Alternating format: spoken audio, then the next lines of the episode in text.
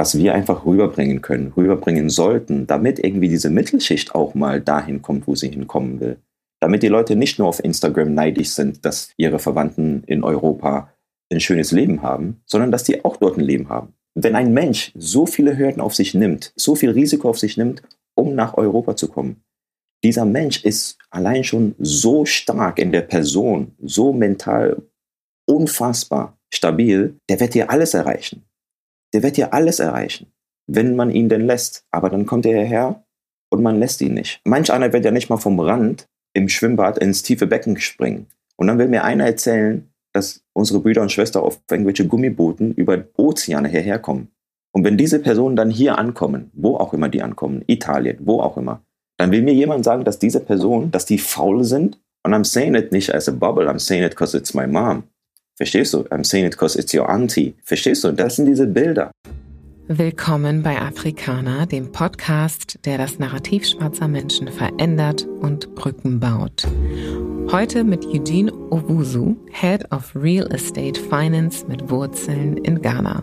Eugene thematisiert heute mit mir ganz groß das Thema Norm im Kontext von Berufsbildern. Wir machen das an seinem Beispiel deutlich, denn er ist niemanden in die Fußstapfen getreten, der aussah wie er selbst und ist damit völlig entgegen der Erwartungen und Hoffnungen seiner Eltern in eine Richtung gegangen, die für schwarze Menschen unüblich war und noch ist. Obwohl er mit einem Gedankengut aufwuchs, das das koloniale Erbe sehr stark widerspiegelt, zeigt er seinem Sohn heute, wie es ist, erfolgreich zu sein als schwarzer Mann in Deutschland. Was das mit seinem Sohn und auch seinen Eltern gemacht hat, das erfahrt ihr jetzt.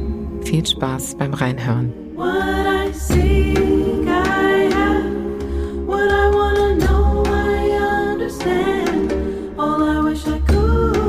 Hallo Eugene, herzlich willkommen. Hallo Jilly, grüß dich. Grüß ja, dich. grüß dich. Schön, dass du da bist. vielen, vielen Dank, dass ich auch da sein darf, natürlich. Ja. Magst du dich einmal vorstellen und dann legen wir auch gleich los.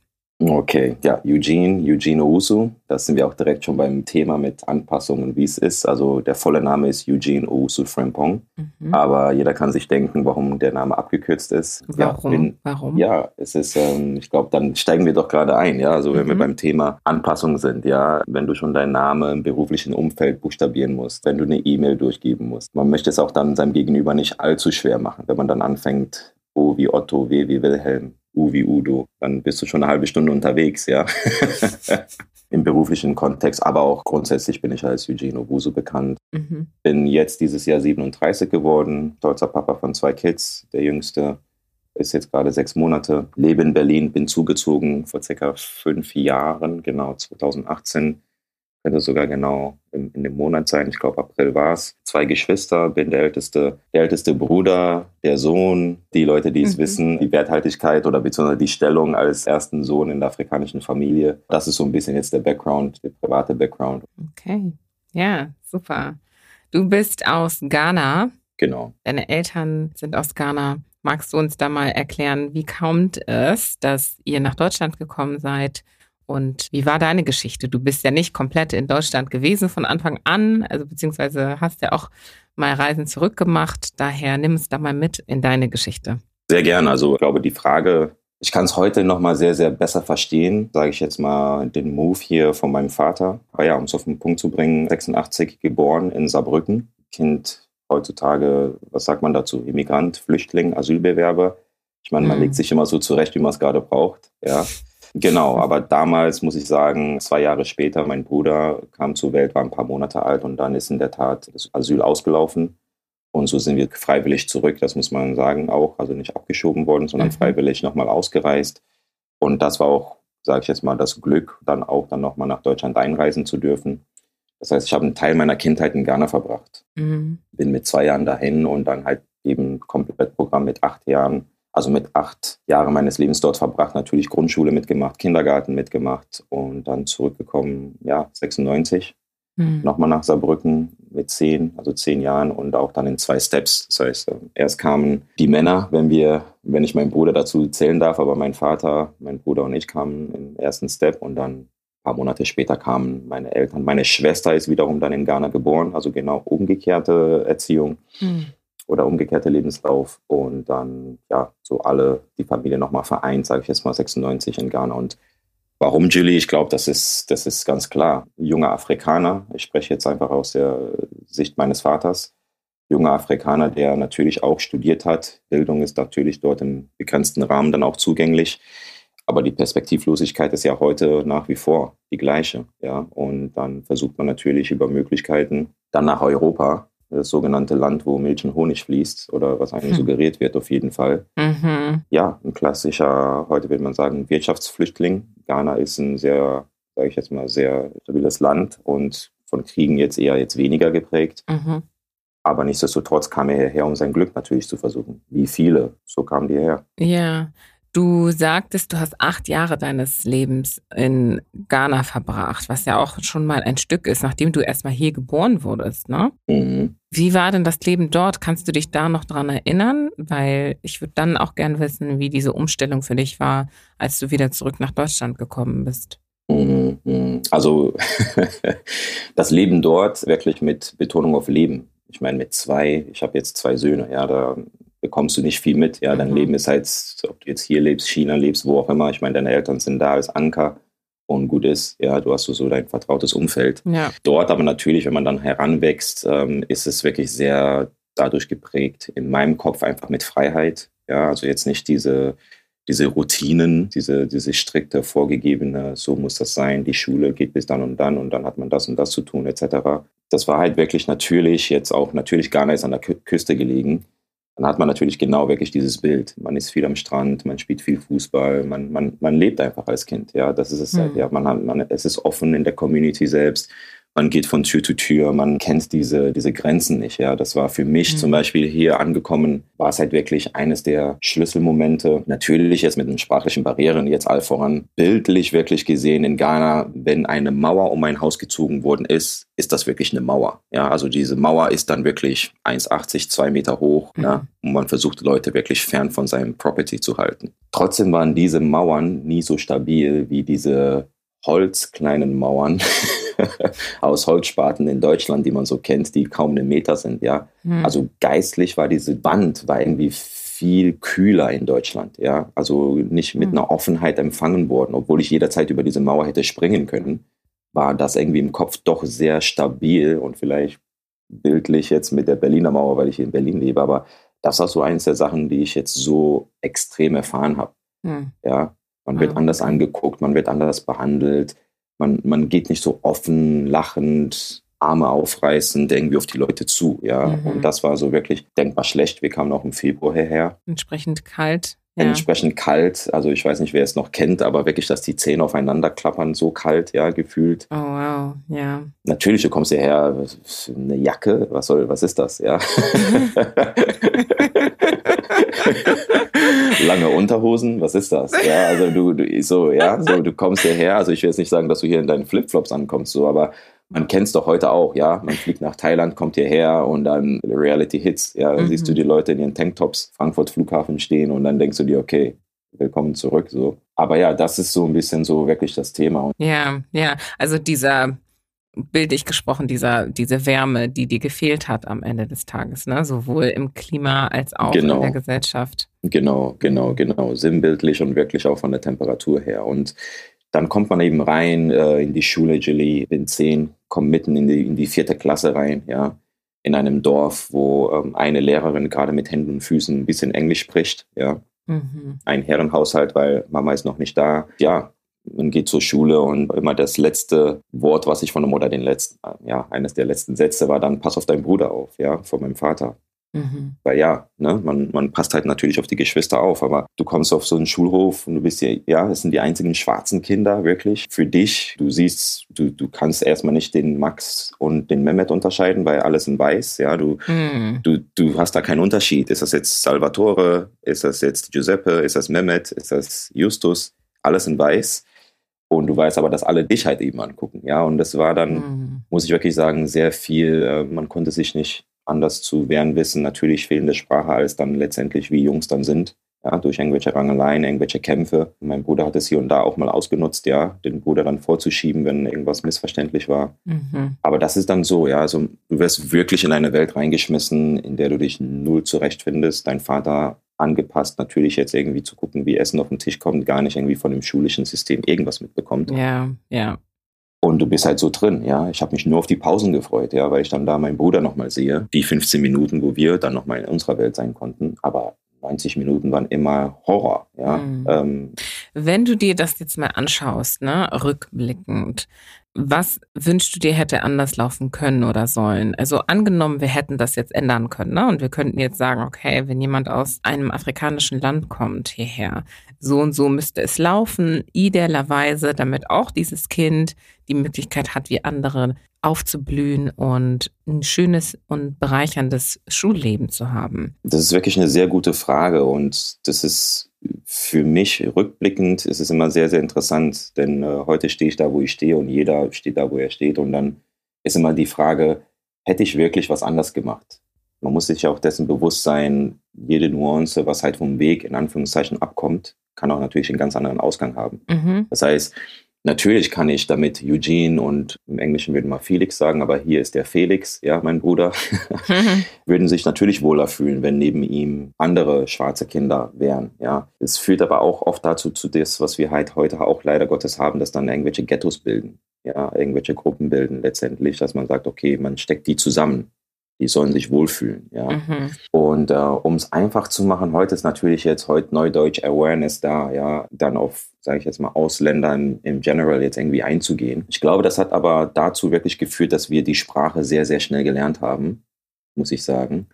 Was ich befürworten würde, ist einfach das Thema Sport. Das hat wirklich da auch gewisse Grenzen einfach auch, ja, sage ich jetzt mal schnell jetzt geöffnet, so gewisse Türen geöffnet. Denn ähm, wenn du Fußball spielen kannst, kannst du Fußball spielen. Ja, und dann hast du schnell neue Freunde, zumindest mal auf dem Spielfeld. Ja, du bist dann nochmal anders gesehen, dann nachher, nachher wieder in der Schule. Mhm.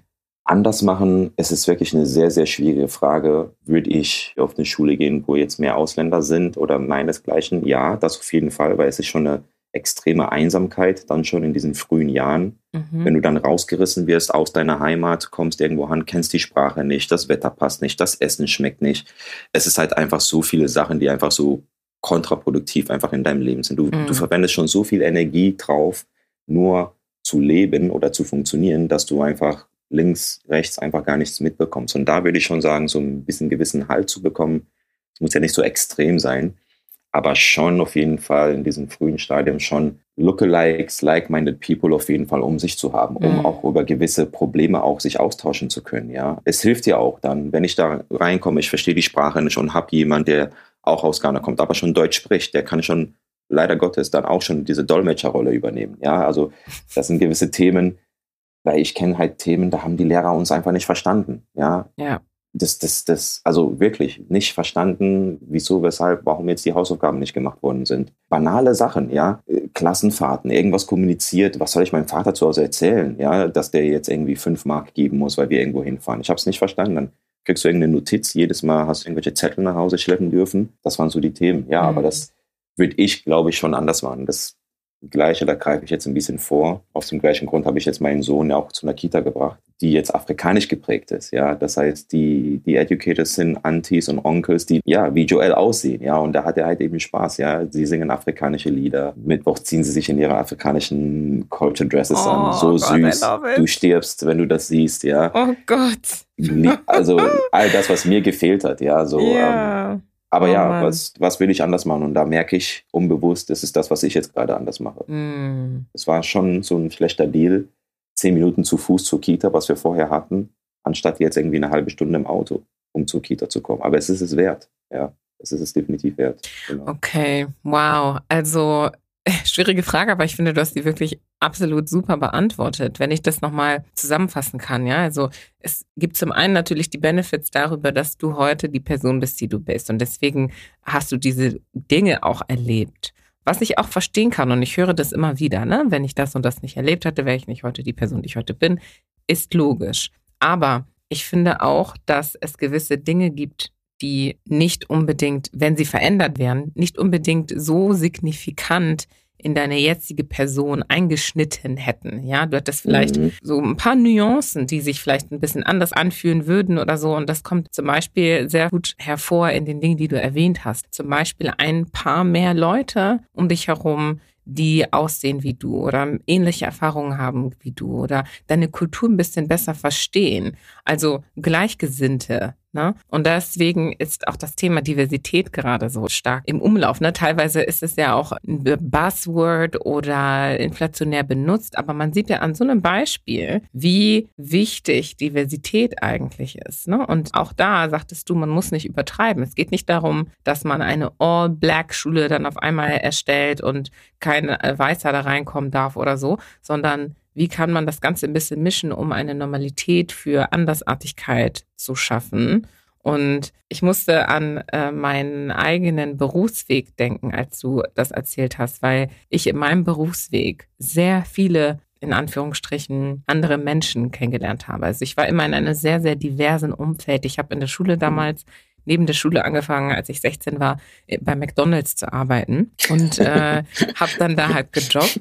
Und da ja. gab es halt ganz viele Ausländer. Ne? Also ganz mhm. viele. Du hattest Russen, du hattest äh, Türken, du hast Inder, du hast Schwarze, alle möglichen Menschen um dich herum. Und nach dem Abi habe ich einen ganz kurzen Schlenker zu einer eher weißen Umgebung gemacht wo ich in einem Callcenter gearbeitet habe, da gab es halt ganz viele weiße Menschen, auch teilweise türkischstämmige. Und das war eine ganz kurze Zeit, bis ich dann zu Airbnb rüber bin. Und bei Airbnb war es halt extrem divers, ne? Und da gab es das Wort mhm. Diversität nicht. Niemand hat damit darüber irgendwie irgendwelche Kampagnen gestartet oder da haben wir keinen Diversity-Ausschuss oder so, sondern es war einfach ganz normal, weil das Produkt sehr international war. Das heißt also, mhm. es war ein ganz normales Nebenprodukt und das hat dazu geführt, dass um mich herum ich jeden Tag Französisch, Türkisch, Russisch, äh, Spanisch, was auch immer gehört habe. Und das fand ich so interessant, weil das dazu geführt hat, dass ich diese Erfahrung im beruflichen Sinne zum Beispiel nicht ja machen musste. Ne? Dieses, oh, ich bin hier die einzige Schwarze. Ich hatte mhm. hier ein, zwei Leute, die schwarz waren. Die einen waren Franzosen, kamen aus Frankreich ja. und äh, hatten halt entsprechende Wurzeln. Dann gab es ganz viele Afroamerikaner, die ich kennengelernt habe. Mhm. Und dann drumherum natürlich ne, die ganzen anderen Menschen aus allen möglichen Ländern. Und ich glaube, dass das eine unglaubliche Bereicherung war, weil du zum einen im Touch oder in Verbindung standest mit deiner eigenen, mit deinen eigenen Wurzeln, mit ja. Menschen, die dich irgendwo verstehen Gleichzeitig wirst du dazu, ich würde sagen, inspiriert, auf andere Menschen zuzugehen, weil jeder so krass anders ist, ja, aber auf eine sehr besondere Art und Weise. Wenn dein Gast Französisch gesprochen hat und dein Gastgeber Deutsch, dann musstet ihr miteinander sprechen und versuchen, euch zu verständigen und die Probleme zu lösen. Du musstest offen sein, du musstest lernen, den anderen zu verstehen, mhm. die Kultur zu verstehen, ja. die Denke ja. zu verstehen. Und das kann ja. man ja auch in so einem Kindergartensetting total gut umsetzen. Ne? Und du hast gerade das Sportbeispiel genannt. Das ist zum Beispiel auch so ein gemeinsamer Nenner, der die Leute verbindet. Aber du sagtest ja, dein Vater hat dich da reingesteckt. Er wollte, was ich ja weiß, er wollte ja für sich einfach auch dich irgendwie beschäftigen. Ne? Du hast dann gesehen, okay, wenn man Fußball spielt, dann hat man ja irgendwie eine Tür geöffnet. Aber das ist etwas, was Schulen und Kindergärten und so weiter selber nutzen könnten, proaktiv mhm. zu sagen, wir stecken jetzt hier eine diverse Mannschaft zusammen, damit sie lernen, miteinander umzugehen. Ja, ja, in der Tat. Also, und ich merke es, also dem ist wirklich nichts hinzuzufügen. Ich merke es ja wirklich. Und er hatte oder hat bis heute noch so, aber das ist einfach vom Typ her, mein Sohn, dass er erstmal sehr reserviert ist, wenn es fremd ist, was ich, was nervig sein kann und gut sein kann, ist immer je nachdem, welchem Kontext man gerade unterwegs ist. Mhm. Also manchmal übertreibt er es, dass er mit seinen eigenen Omis dann nicht spricht, ja.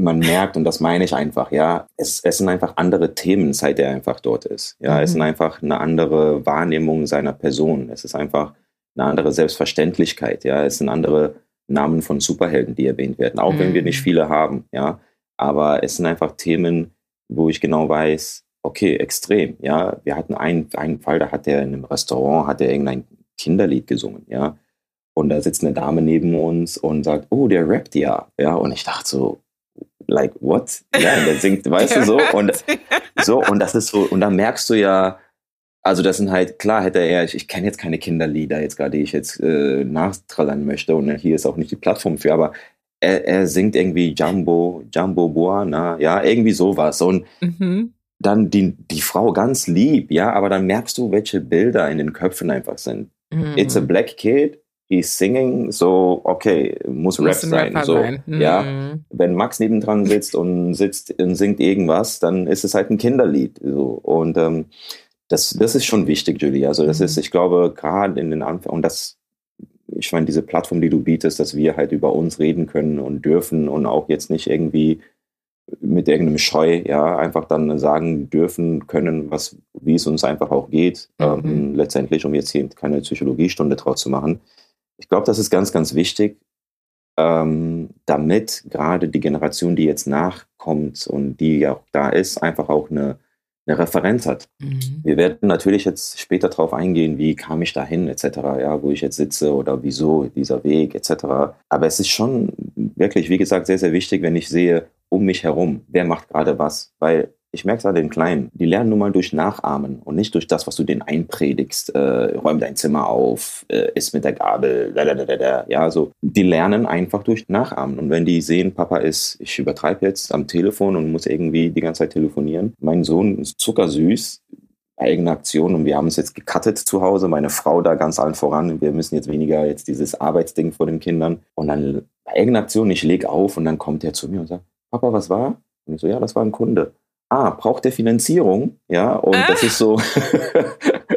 wow. Und, ähm, und ähm, natürlich oh. kriegt er es mit. Er kann jetzt mit irgendwelchen Bankterminologien jetzt nichts anfangen, aber ja. er kriegt mit, ja. was Papa macht. Er kriegt mit, wenn Mami telefoniert, geht es halt um Schmuck. Ähm, oder, na, also, aber hm. das bekomme ich vorgelebt. Und wenn ich vorgelebt bekomme, meine Mutter geht putzen, mein Papa ist auf der Baustelle, ja. Ich will jetzt nicht sagen, ja, dann läuft dein Weg nun mal so, aber demzufolge hast du auch nur gewisse beschränkte Möglichkeiten, ja. ja? ja es ist einfach so, da brauchen wir nicht um den heißen Brei zu reden, ja. Ähm, ja. Dann, wenn man dann irgendwelche Floskeln bekommt, wie denn ein, ein erfolgreicher Businessman auszusehen hat, ja, passt, solange ich Max Mustermann heiße, ja, so. Mhm. Das sind halt so die Themen, aber Oh, hast du sehr gut, hast du sehr gut dargelegt, ja. Wir, wir, werden ja, wir werden ja auf diese Themen, aber ich greife das gerade nochmal auf, ja, mit diesen Themen.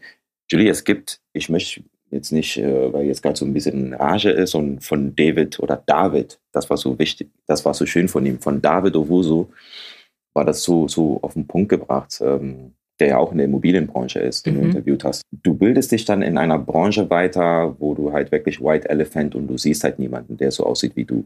Und natürlich kannst du Bücher lesen, natürlich kannst du Podcasts, YouTube, bla bla bla. Ja, du hast ja einen Zugang. Es fehlt immer nur ein Punkt weil es wenige gibt, die halt einfach so eine Plattform oder dann sagen, hey, so habe ich es gemacht. Ich kann mich erinnern, als ich das, das, also diesen Film, Das Streben nach Glück von mhm. Will Smith, mhm. bis zu diesem, und ich weiß nicht, wann er gedreht worden ist ähm, oder wann ich den gesehen habe, aber bis zu diesem Zeitpunkt, bis zu diesem Film, muss ich wirklich sagen, es gibt kein Buch, es gibt kein, ich habe nicht alle Bücher der Welt gelesen, aber es gibt keinen Autor da draußen, der irgendeinen Erfolgsweg predigt, von dessen Namen ich noch nicht gehört habe. Also Punkt.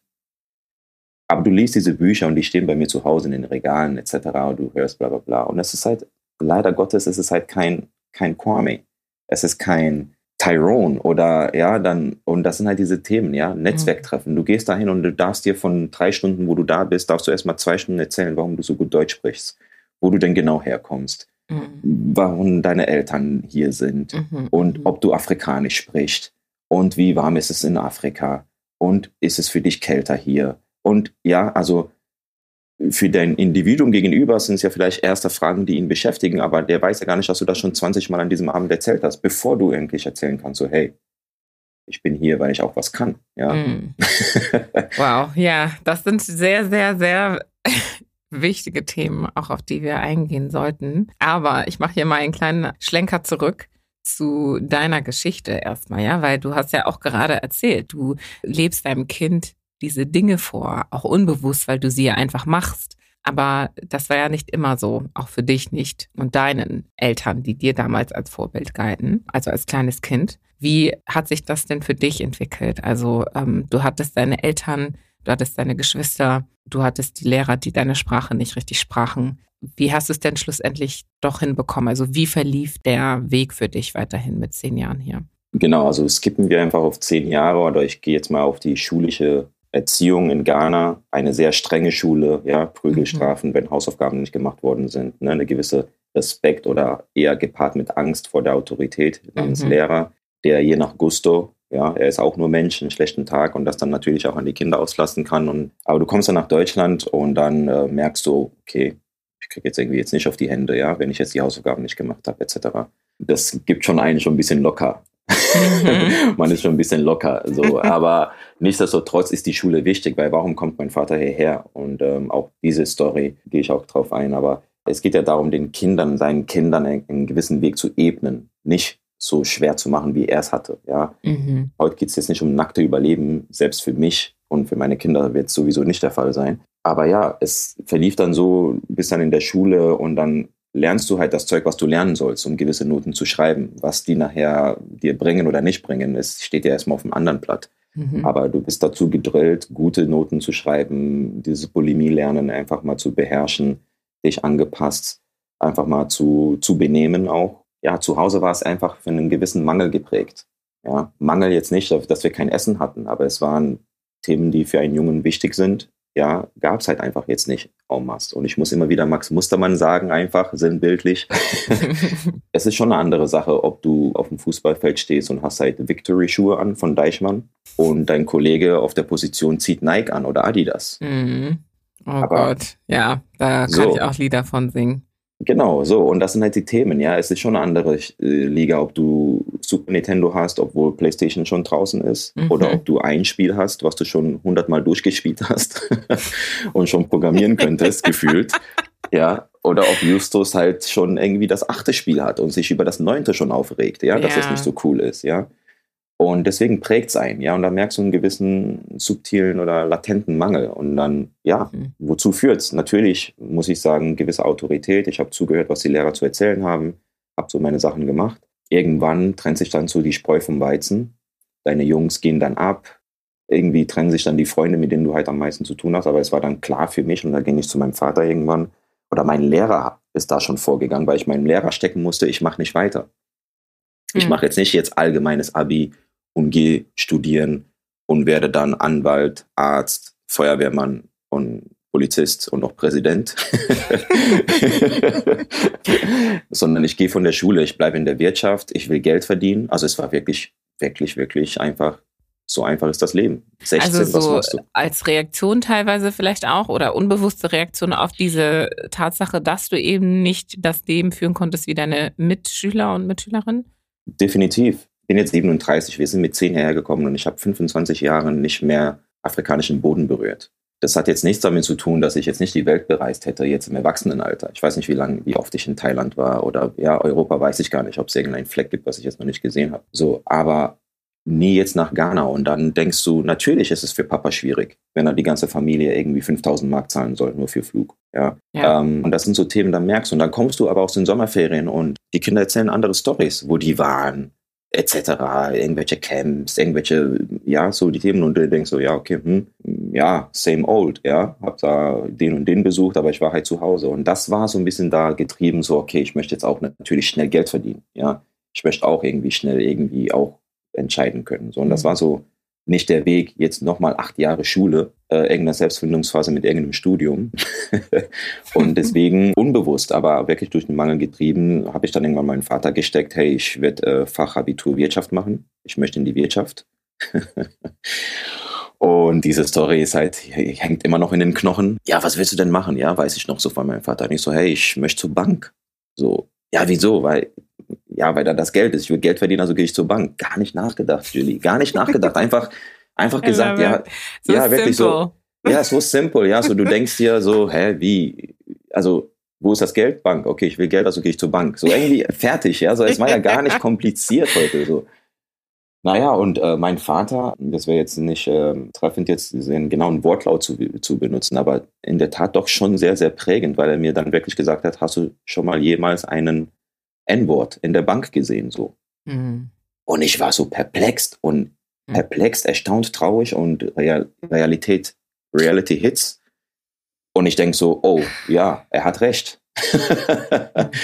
er hat recht, weil guck dir die Sparkassen an oder wie auch immer. Ja, du kommst nicht da am Schalter und auf einmal steht dir ein Owusu da und sagt, was wollen Sie hier? Ja, es sollte so kommen, wie es kommen sollte natürlich. Ich habe natürlich nicht irgendwie in der Bank angefangen. Hm. Aber weißt du, ich finde das auch so krass, ne? wie verinnerlicht das auch ist, diese Barrieren, ja, diese strukturellen Gegebenheiten, die ähm, mhm. einfach gezeigt haben, da sitzt kein schwarzer Mensch. Und mhm.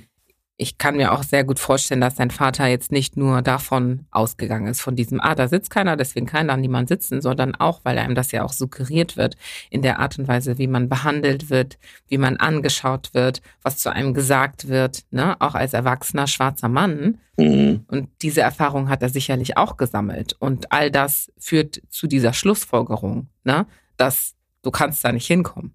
Erst einmal genau. siehst du da niemanden und zweitens wird dich da niemand hinlassen. So, ne? Dazu so. kann ich auch eine Story erzählen. Äh, das ist so, ja, traurig, aber ja, es ist genau das, was du halt sagst. Und das ist ja auch, das gehen wir wieder zurück. So, wie sehe ich mein Umfeld? Wie nehme ich mein Umfeld wahr? Ja. Mhm. Und da müssen wir auch, müssen, müssen wir schon mal gar nichts. Ja, aber da einfach so ein bisschen zu verstehen, welche Generation unsere Eltern ja. wir waren.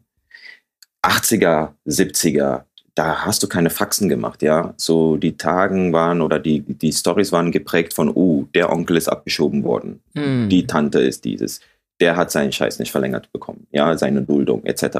Das heißt, du bist, du kommst in eine Gesellschaft rein, wo du schon in einer devoten Haltung, ja, in einer gebückten Haltung schon durch die Straßen gehst. Mm. Du muckst nicht auf, ja. Ich habe gerade jetzt vor kurzem meinen Sohnemann und das sollte man nicht tun. Ja, ich fahre, wir fahren zur Kita oder fahren zurück und Papa hat Handy in der Hand. Wegen irgendeiner Aktion. Natürlich kommt es, wie es kommt, Polizei hält mich an. Oh. Einfach, ja, weil, keine Ahnung, die standen gerade neben uns. Ich sag noch zu meinem Sohn, oh Joel, guck mal, Polizeibus. Und dann geht diese Tür auf. Ich habe es komplett ausgeblendet, weil natürlich, ich habe die vorne gesehen, die haben, ne, sie, sie waren halt vor mir und ich habe aber vergessen, dass natürlich in dem Bus natürlich auch noch andere Polizisten sitzen. Yeah. Natürlich macht der nette Herr die Tür auf, kommt zu mir und sagt, ey, was soll das mit dem Handy? Hm. So, Julie, aber was passiert? Ich sitze da im Auto und gebe dem Widerwort und sage, ja, aber ich stehe hier, ich fahre nicht. Also, also Blödsinn, ja, also wirklich, aber diese Aktion, das möchte ich auch sagen, never on earth hätten sich unsere Eltern so einer Person überhaupt irgendwie Widerworte gegeben. Mm. Und das möchte ich auch zum Mindset einfach dazu geben. Das heißt, ich kenne meine Rechte, ja, ich weiß, wo ich herkomme. Ich, klar, ich kann es jetzt übertreiben, so. Und ich weiß, es kommt jetzt, es wird, verstehst du, mein Vater sieht diese Aktion und sieht sich schon wieder in Ghana. Ja. Ich sehe diese Aktion und denke, pff, was soll da passieren? Eine Mahnung, ja, ja. ja, eine Verwarnung, 25 Euro. Er hat noch was gefaselt von 120 Euro. Aber das ist ja ein anderes Mindset einfach. Und mein Sohn, ja. Time of his life, ja, so, und kommt nach Hause, erzählt das Mami, ja, und natürlich, ich, ich sage nicht, dass das schön ist. Es war einfach Quatsch, aber es ist menschlich, ich habe irgendwas gerade rumgetippt.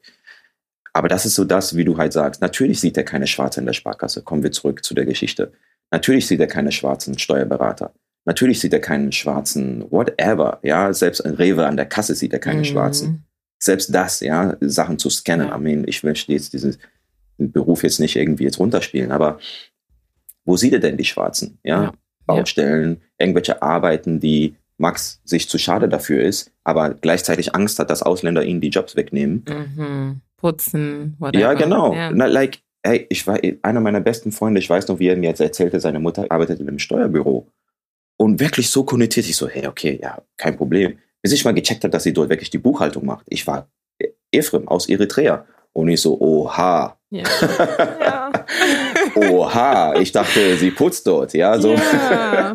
Ja, und das ist so. Das, das habe ich auch letztens, da habe ich jemanden kennengelernt, der bei einem ambulanten Pflegedienst arbeitet, bis ich dann mhm. irgendwann verstanden habe, dass der Pflegedienst ihm gehört. Und dann verstanden Boah. habe, dass der Pflegedienst seiner Mutter gehört, seiner schwarzen kongolesischen Mutter. Gänsehaut. Totale Gänsehaut. Gänsehaut. Ich sag dir, Gänsehaut. Ich, war, ich war so, what? what? Gänsehaut. Gän, Gänse, Gänsehaut pur. Gänsehaut pur. Yeah. Gänsehaut pur. Und das sind so verrückt. einfach, es ist verrückt, es ist schön, aber was mm. ist verrückt? Ja, ich meine, die deutsche Sprache und ich habe es ja lernen dürfen. Also ich bin ja nicht einfach damit aufgewachsen. Ich habe es ja wirklich lernen dürfen. Warum heißt es, ich bin gegangen, aber ich habe gesessen? Ja, solche Themen, ja. Das erklärst du irgendeinem Max und der versteht es gar nicht, noch nicht mal, weil er wächst ja damit auf. So. Und mhm. es ist verrückt und das Wort verrückt ist ja auch so schön, ja. Es ist was verrückt. Es ist verrückt von der Norm, ja. Mhm. Also die mhm. Norm, die man so kennt. Es ist mhm. verrückt, aber mhm. das Verrückte ist ja nicht unbedingt negativ, ja. So und ja. das sind diese Themen. Und natürlich ist es verrückt, dass du da zur Bank kommst, zur Sparkasse und da steht Julie Ngoya da und will dich fragen, ja, Edelgard, Müller, was kann ich für sie tun? Ja, ja. natürlich ist es verrückt. Aber das ist die Welt da draußen. Und das haben halt meine ja. Eltern, andere Eltern, andere Generationen so erlebt. Und dann ist immer die gleiche Schiene, ja, immer die gleiche Schiene einfach von Leuten so. Und Flash forward, um zurückzukommen, ähm, ein paar Jahre später war ich halt der in der Bank, ja, so der auf einmal ähm, und das war jetzt gar nicht so dieses, hey, ich will es meinem Vater zeigen, doch irgendwie schon, ja, keine Ahnung, so du ja, unterbewusst Schau, wahrscheinlich. Ne? Unterbewusst. Du wächst mhm. bikulturell auf, ja. Du wächst in Ghana auf und du wächst in Deutschland auf, ja. Best of both worlds, so, ja. Meine Frau verkörpert es im Beispiel par excellence, ja. Mama Deutsch, Papa Afrikan, Ghana. Dann versuchst du irgendwie mit deinem beschränkten Wortschatz und Unfähigkeit deinen Eltern zu erklären, hey, es geht auch anders, ja, oder man könnte doch. Wir erklären dir aber, hey, nee, Miete steht, Strom steht, du willst was essen, du willst was anziehen, du willst, verstehst du, die haben andere Probleme. Mhm. Und das meine ich. Ich musste, wir müssen jetzt nicht dafür kämpfen, dass Essen auf den Tisch kommt. So, ja, also diese Grundbedürfnisse sind schon mal per se schon mal gestillt. Und da kann man, hat man den Freiraum, in Anführungszeichen, auch sich weiterzuentwickeln. Und so kam es, wie es kommen musste, dass ich natürlich nicht bei der Bank anfangen durfte. Armin. Und das war ganz klar Rassismus. Damals hast du es nicht so betitelt, so, aber es war so, ja, okay, hm, stimmt. Warum habe ich mich eigentlich dort beworben gefühlt, mhm. ja? Mein bester Kumpel damals für ein Praktikum ja, hatte schon sein Praktikum. Wir haben uns beide gleichzeitig beworben. Und ich muss den Namen so sagen, Andreas. Und ich krieg irgendwann, um es kurz zu machen, es war ein Schülerpraktikum, Julie. Ich krieg irgendwann die Absage. Mhm. Und er so, ja, okay, wow. Wenn du die Absage kommst, dann kommt meine wahrscheinlich jetzt die Woche irgendwann rein. Weil es ging drum, hey, Schülerpraktikum, Mathe, haha, Eugene hat das irgendwie immer ein bisschen gut mit Zahlen. Wenn eine Bank dich ablehnt bei deinen Noten für ein Praktikum, I mean. Aber was ist passiert? Er durfte halt das Praktikum machen, so. Und wo war Eugene? Eugene war bei Intersport in einem Lager, weil das Leben so läuft, wie es läuft, ja. War dort, habe dann irgendwie Sportklamotten dann irgendwie etikettiert und das war dann halt so mein Praktikum. Wir haben uns zwar mittags dann getroffen, aber der hat halt andere Themen wie ich und da geht's ja schon los. Da geht's ja schon los, dass ich mit irgendwie 14, 15 mich schon mit diesen Themen auseinandersetzen muss. Wo ich irgendwie schon gefühlt auf der Landstraße bin, während dann Andi schon auf der Autobahn ist. Mhm. Ja. Und dann ähm, ist es bei der Versicherung gelandet, weil es irgendwie dann mit der Bank nicht funktioniert hat. Immerhin. Mit Ausbildung, immerhin, immerhin. Und ähm, auch da hat es von Absagen geregnet. Also, pff, hm. komm schon. Krass. Weißt du noch, wie viele ungefähr? Also wie, bei wie vielen du dich beworben hast? Ich muss sagen, dadurch, dass Saarbrücken jetzt nicht Frankfurt ist, ja, oder Berlin ist, mhm. gab es jetzt auch jetzt nicht so viele, ja. Aber es gab in der Tat, habe ich mich bei allen beworben, die es dort gab. Mhm. Und lasse es heute jetzt zwölf gewesen sein oder wie auch immer, ja. Also ich meine, der Klassiker war Citibank, die jetzt Targobank heißt, weil dort die natürlich die Konten, ist auch so, ein, so ein Phänomen, ja. Dann denkst du, alle Afrikaner sind bei Citibank. ja, so, weil das ist, das, das zieht irgendwie so ein, ja, weil man gesellt sich zu seinesgleichen, ja, so. Ja. Und ich kannte irgendwie keine andere Bank und dann habe ich mich bei Citibank beworben Nein. Sparkasse beworben? Nein. Deutsche Bank? Nein. Dresdner? Nein. Commerzbank? Nein. Ja, so, ba, ba, ba, ba. Dann mhm. gehst du auf die Versicherung. Gehst du zur Allianz? Nein. So, irgendwann, um es aber aufs kurz zu machen, Gerling. Dann irgendwann fusioniert HDI Gerling. Aber ich habe, also auf jeden Fall kamen, wenn es zwölf waren, waren natürlich elf Absagen. So. Ich mhm. habe mich sogar bei Frankfurt einfach mal pro forma mal beworben, wohl wissend, dass es auch, ne, wegen ich wohne in Saarbrücken, dass es dort nicht funktioniert. Aber es hat einfach, du hast es einfach gemerkt, die Textbausteine der Absagen kamen einfach ganz normal. Ja. Und traurigerweise aber, irgendjemand hat mir die Chance gegeben bei Gerling. Ja. Mhm. Und diese Chance habe ich dann zu nutzen gewusst. Ja. Und ich kann mich ganz genau erinnern noch, als ich nach Hause lief und ähm, das Gespräch wirklich sehr, sehr gut war ich aber das nicht irgendwie einordnen konnte. Ja, ich wurde eingeladen zu den, mit den letzten vier AC Assessment Center und ich sagte, ach, okay. Mit Florian, Selina und Christina. Hast du das Gespräch geführt? Nein, also wir wurden eingeladen, also wir waren die, ah, ja. die Bewerber. Mhm.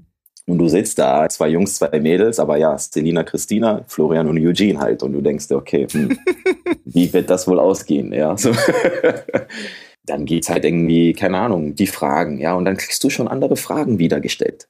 Echt, du kriegst ja? da schon andere Fragen gestellt, Wow. was Florian nicht beantworten muss. Ja, so all normalen Themen, die uns heute irgendwie schon gängig sind. Aber natürlich spielst du mit. Ja, natürlich bist du halt angepasst, ja, weil das hat man dir so eingetrichtert, angepasst zu sein, schnell zu connecten. Ich, ich krieg heute noch gesagt, boah, du kannst dich so schnell auf Leute einschießen, ja. Du connectest so schnell, das ist irgendwie nicht normal. Ja, du kommst so klar irgendwie, man schmeißt dich irgendwie in einen Raum voller fremden Leute und bop, bop, bop, hast du da überall, du redest mit den Leuten auf Netzwerktreffen, als kennst du die schon seit zehn Jahren. Dabei Mhm. bist du gerade seit fünf Minuten mit denen connected.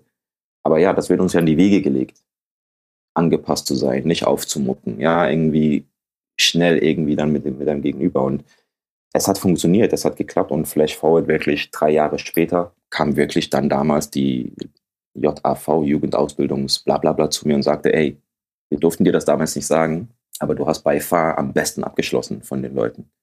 Hm. Ich wusste auch warum, weil es war halt diese eine Chance so. Ich habe mich bei allen beworben, die es geht. Mhm. Hätte das nicht geklappt, wäre ich halt der, der wieder, sorry, in irgendeiner Produktion abhängt, weil ich dann über Empfehlung irgendwo bin und dann irgendwie Getriebe zusammenschrauben darf, so. Was ich jetzt nicht runterspielen darf, aber es ist halt nun mal das, ja, so dieses Mhm. Bild letztendlich, ja. Mhm. Kannst du noch mal sagen, was waren denn das für Fragen? Ich bin da einfach neugierig, die du beantworten musstest und Max Mustermann nicht. Julie, du, du sitzt da und dann wird gefragt, was macht dein Vater beruflich? Like, was hat das Echt? jetzt gerade jetzt für, was spielt das für eine Rolle? Ich Wow. stehe hier und bewerbe mich als Versicherungskaufmann oder damals Kaufmann für Versicherung und Finanzen, ja. Hab irgendeinen C&A-Anzug an, gerade jetzt bekommen, ja. Extra für diesen, Dieses Gespräch, ja. Oh. extra für dieses Gespräch hat meine Mutter noch, ja, von ihrem letzten Putzgeld mir noch für 40 Mark oder was weiß ich, einen Mm. C&A-Anzug noch geschnappt, ja. Plastik natürlich, ja, riecht danach, ja, also. Und dann muss ich be beantworten, was mein Vater denn macht, weil auch natürlich ist es natürlich klar, mein Vater, weil meine Mutter kann ja nur zu Hause sein, ja. Mhm. So, oder seit wann lebst du in Deutschland? Diese Themen, und es ist ja nicht so, dass ich alleine reingebeten werde, sondern diese Fragen haben die natürlich ihre Mhm. sieben Fragen, in so einem die alle gemeinsamen Gespräch da gesetzt. Genau. Ja.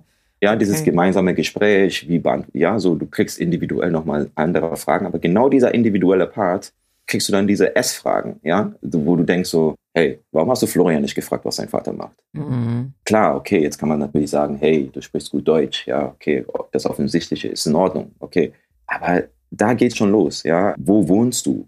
Ja, wo ich dachte so, okay, first of all, solltest du, solltest du irgendwie auf der, ne, auf meiner Bewerbung sehen, Ja. aber das, das ist ja auch dieses Profiling. Ja, Ja. ich komme ich komm aus einer Bank, wo ich genau weiß, gewisse Ecken, wenn du dort wohnst, ist schon die Schufa schlecht. Einfach Mhm. weil du dort wohnst. Es interessiert kein Mensch, dass du nach Berlin gekommen bist, keine Wohnung gefunden hast und deswegen in Marzahn lebst.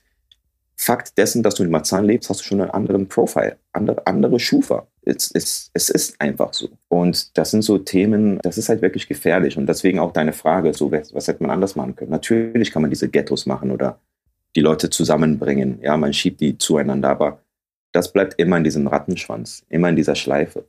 Mhm. Wie gesagt, das hat dann halt funktioniert. Wir durften anfangen und ich ging natürlich stolz zu meinem Vater, der übrigens damals, als ich von der Schule gegangen bin, knapp zwei Monate nicht mit mir gesprochen hat. Mhm. Im selben du hast, Weil du es Haushalt. wirklich abgezogen, also durchgezogen hast, ja?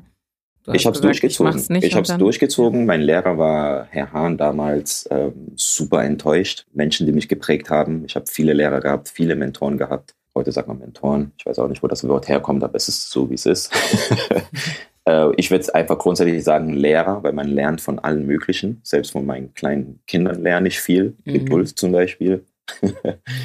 Und er hatte dann meinen Vater wirklich angerufen und ihm das gesteckt. Mein Vater hatte mich ja damals ja konfrontiert, obwohl ich noch gar nicht die, den Mut gehabt hatte, ihm das zu erzählen, weil, hallo. yes, I feel you. I feel ja, you. er denkt so, okay, natürlich, mein Sohn wird Präsident, Arzt und all diese, ja, Ja. Anwalt, all diese Klischeeberufe, ja. Und dann kommst du nach Hause, denkst an nichts und auf einmal fragt dich dein Vater so, hey, wieso gehst du von der Schule ab? Und du denkst so, oh, äh, ich hatte meinen Pitch noch gar nicht ready. Okay. Kurz den Faden verloren, aber das war halt, ich habe es durchgezogen, weil, ich, weil es hat mir keinen Spaß gemacht. Es hat mich einfach in dem gefangen, wo ich bin und keine Perspektive gesehen. Ich wollte Geld verdienen, ich wollte auch Nikes tragen, ich wollte auch, ja, diese oberflächigen Sachen, die aber für einen Mhm. Jungen mit 16 eine Rolle spielen. Hm. Heute, tell me about it. Interessiert Ja. mich null. Ja. Aber ich meine, das Schöne ist ja auch zu sehen, dass es dann am Ende geklappt hat. Und ich meine, zwar nicht in der Bank selber, aber sehr nah dran. Mhm, ja. Und äh, ja, erzähl mal, wie hat dein Vater darauf reagiert? Mein Vater, also und das ist ja auch ne, die, der afrikanische Haushalt oder die Väter all voran, die ja sehr reserviert mit Gefühlen sind. Ich, mhm. ich meine, komm schon, machen wir uns nichts vor. Ja, also ich weiß nicht. Ich, ich muss wirklich sagen, ich kann heute sagen, ich habe meinen Vater noch nie meine Mutter küssen sehen. Das sind so kulturelle Sachen. Du denkst so, hä? Ja, du siehst Max, Max Mustermann, die Eltern treffen sich, geben sich einen Kuss auf die Backe oder ja, so und du denkst so, hey, okay. Ja. Ich glaube, ich habe bei ich, meinen Eltern habe ich das, glaube ich, auch nur ein oder zweimal gesehen. Ja. ja es ist verrückt, ja, so. Ja. Und ähm, wir, wir erziehen jetzt schon unsere Kinder anders, ja. Ich weiß gar nicht, wie oft ich die Kleinen, ja, ab, ja, abknutsche, meine, wie auch immer. So, aber trotzdem, ich will auf den Punkt Emotionen. Anstatt, natürlich ist er stolz. Das weiß ich heute. Aber es gab, es gab jetzt kein High Five oder ja, jetzt gehen wir zu KFC und machen jetzt mal auf dicke Hose und feiern, denn dass mein Sohn jetzt nicht in irgendeiner Werkstatt jetzt seine Ausbildung anfängt bei irgendeinem Heizungssanitär, ja, ja. sondern es war, oh, okay, ja, Props oder aber sehr verhalten. Ja, so vielleicht auch, keine Ahnung, mal gucken, ob das gut ausgeht. Ja? Ich mhm. weiß nicht, um es auf den Punkt zu bringen. Es war einfach schön, das erreicht zu haben. Und dann bist du einmal in diesem System drin. Und jetzt geht es halt natürlich los. Oh Gott.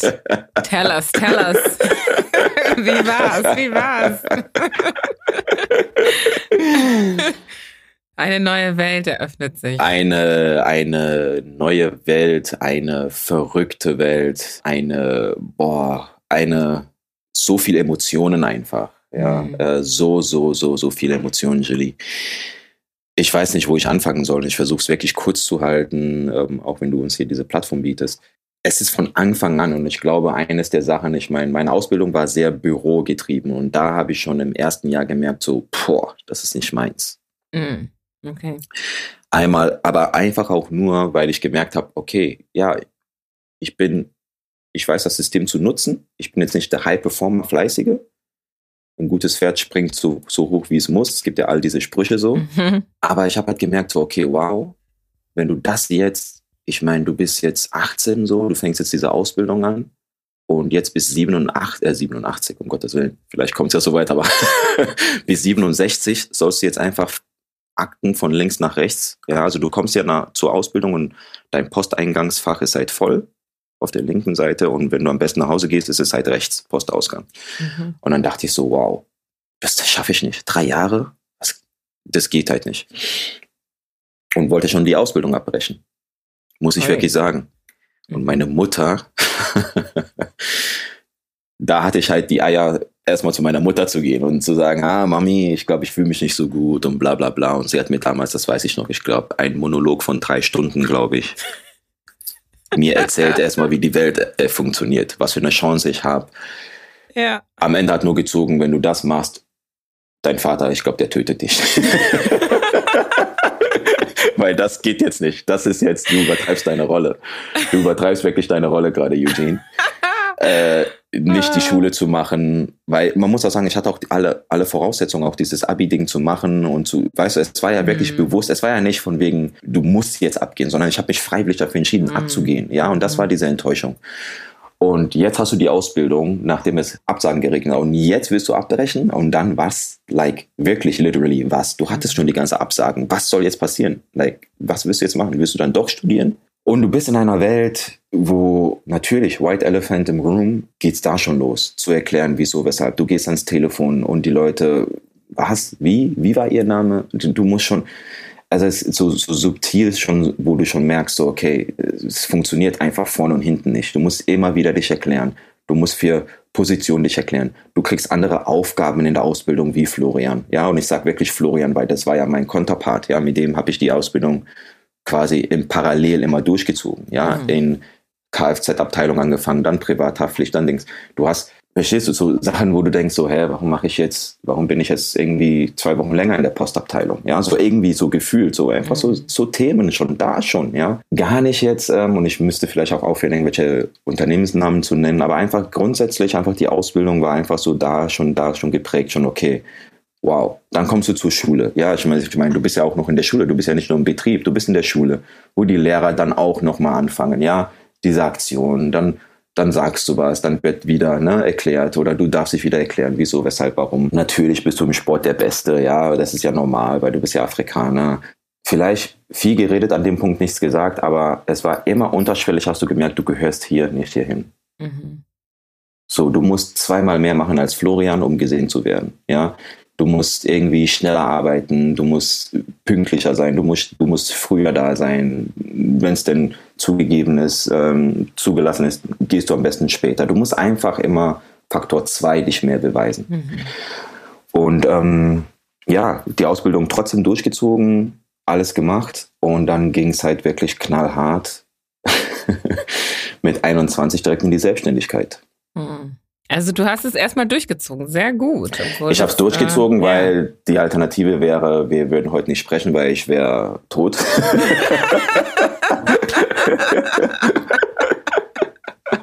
Ja, das sind die drei Jahre wahrscheinlich wert. so, die und die drei Jahre. Jahre denkst du so, hey, es gibt Leute, die im Knast länger sitzen, komm, zieh's durch. Außerdem, komm ja. schon. Ja, und die so. sehen teilweise das, das Tageslicht nicht und Tageslicht so, ne? nicht. Also du, hast, du, hast, du hast Gleitzeit, hast mhm. eine Kantine, also komm mal, übertreib etwas, jetzt nicht. Ja. Du verdienst etwas, mhm. ja, so, komm schon, ja, übertreib jetzt nicht. ich habe es durchgezogen, aber da muss ich sagen, da hatte ich auch dann keinen Bock nochmal gehabt. Weil die Erfahrung hatte ich ja gehabt, dass ich mich überall beworben habe für eine Ausbildung und musste mich da schon erklären. Wie willst du dich dann erklären, wenn du jetzt wirklich irgendwelche KPIs erfüllen sollst für irgendein Unternehmen als Schwarzer? Mhm. Und da komme ich auch nochmal drauf in Berlin. Das war so witzig. Erinnere mich bitte nochmal dran, wenn wir signifikant auf das Thema Beruf kommen. Und da dachte ich, ich gehe in die Selbstständigkeit. Mhm. So, einfach so, ich gehe in die Selbstständigkeit. Damals, wie soll es anders sein, in der Ausbildung, lerne ich Delil kennen. Delil, wer es nachvollziehen kann, mein, mein, mein kurdischer Freund, war damals bei einer anderen Gesellschaft und meinte, hey, wir suchen Leute im Außendienst. Und ich so, pff, tell me more about it. Ja, pass auf, dies, das, ne? Kannst du eine Agentur anfangen, kannst dann Zeitteilung frei entscheiden, mhm. bla bla bla bla bla. damals, es kam, wie es kommen musste, mein Unternehmen war eh vor der Fusion, also es eben mit Stellenabbau. Es war klar, dass wir nicht übernommen werden. Alle, also jetzt nicht nur Eugene. Mhm. Und dann habe ich halt eben dann bei dieser Versicherung, eines der größten europaweit, halt eben angefangen, war eben der Afrikaner im Anzug, der Versicherungen verkauft in Saarbrücken. Und das war wirklich, das musste ich, ich habe es ja dir auch mal erzählt, mein allererster Termin, den werde ich in meinem Leben nicht vergessen. Natürlich vereinbare ich einen Termin am Telefon und du hörst keinen Akzent. Und dann ähm, spürst du vor und dann hast du den Termin und dann stehst du wirklich vor diesem Mann und er wirklich erschrocken, erschrocken wirklich, dass da wirklich ein Afrikaner jetzt vor der Tür steht, der jetzt irgendwas über Versicherungen erzählen will. Ja, auch dann auch bei Jahresauftragtagungen, Porsche Arena, Stuttgart, 3000 Vertriebler. Dann siehst du durch die Menge und siehst vier Schwarze, drei davon im Catering. Und ich bin halt der Einzige weit und breit. So. Und dann musst du halt immer overperformen, immer mhm. dich berechtfertigen. Die Leute kommen auf dich zu. Du erzählst am Tag 80.000 Mal, dass du aus Ghana kommst. Mhm.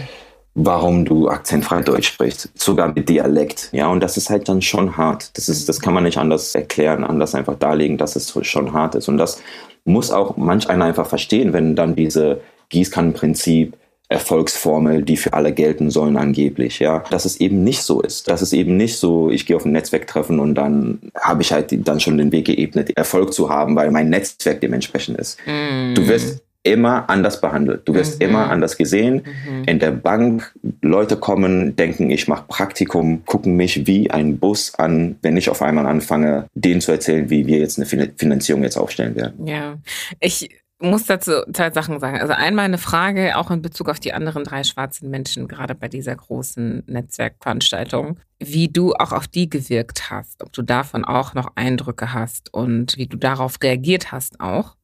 Und zum anderen dieses Thema, geh auf eine Netzwerkveranstaltung und vernetze dich mit Menschen.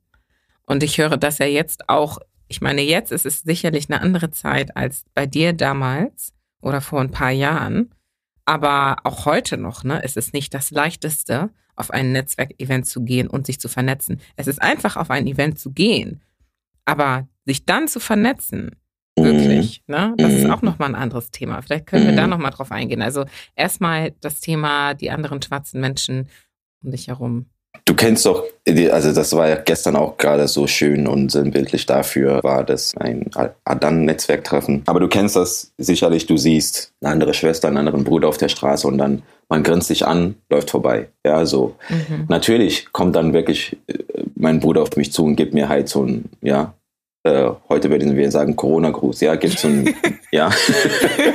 Damals war es ja auch nur für die Schwarzen, nur die machen so coole Sachen wie mit ja, der Faust, ja? ja. Aber mit Corona, dann heben wir alle Regeln auf, ja. Aber egal. nur Schwarze geben die Faust, wenn sie sich treffen, ja. Aber jetzt ist es okay.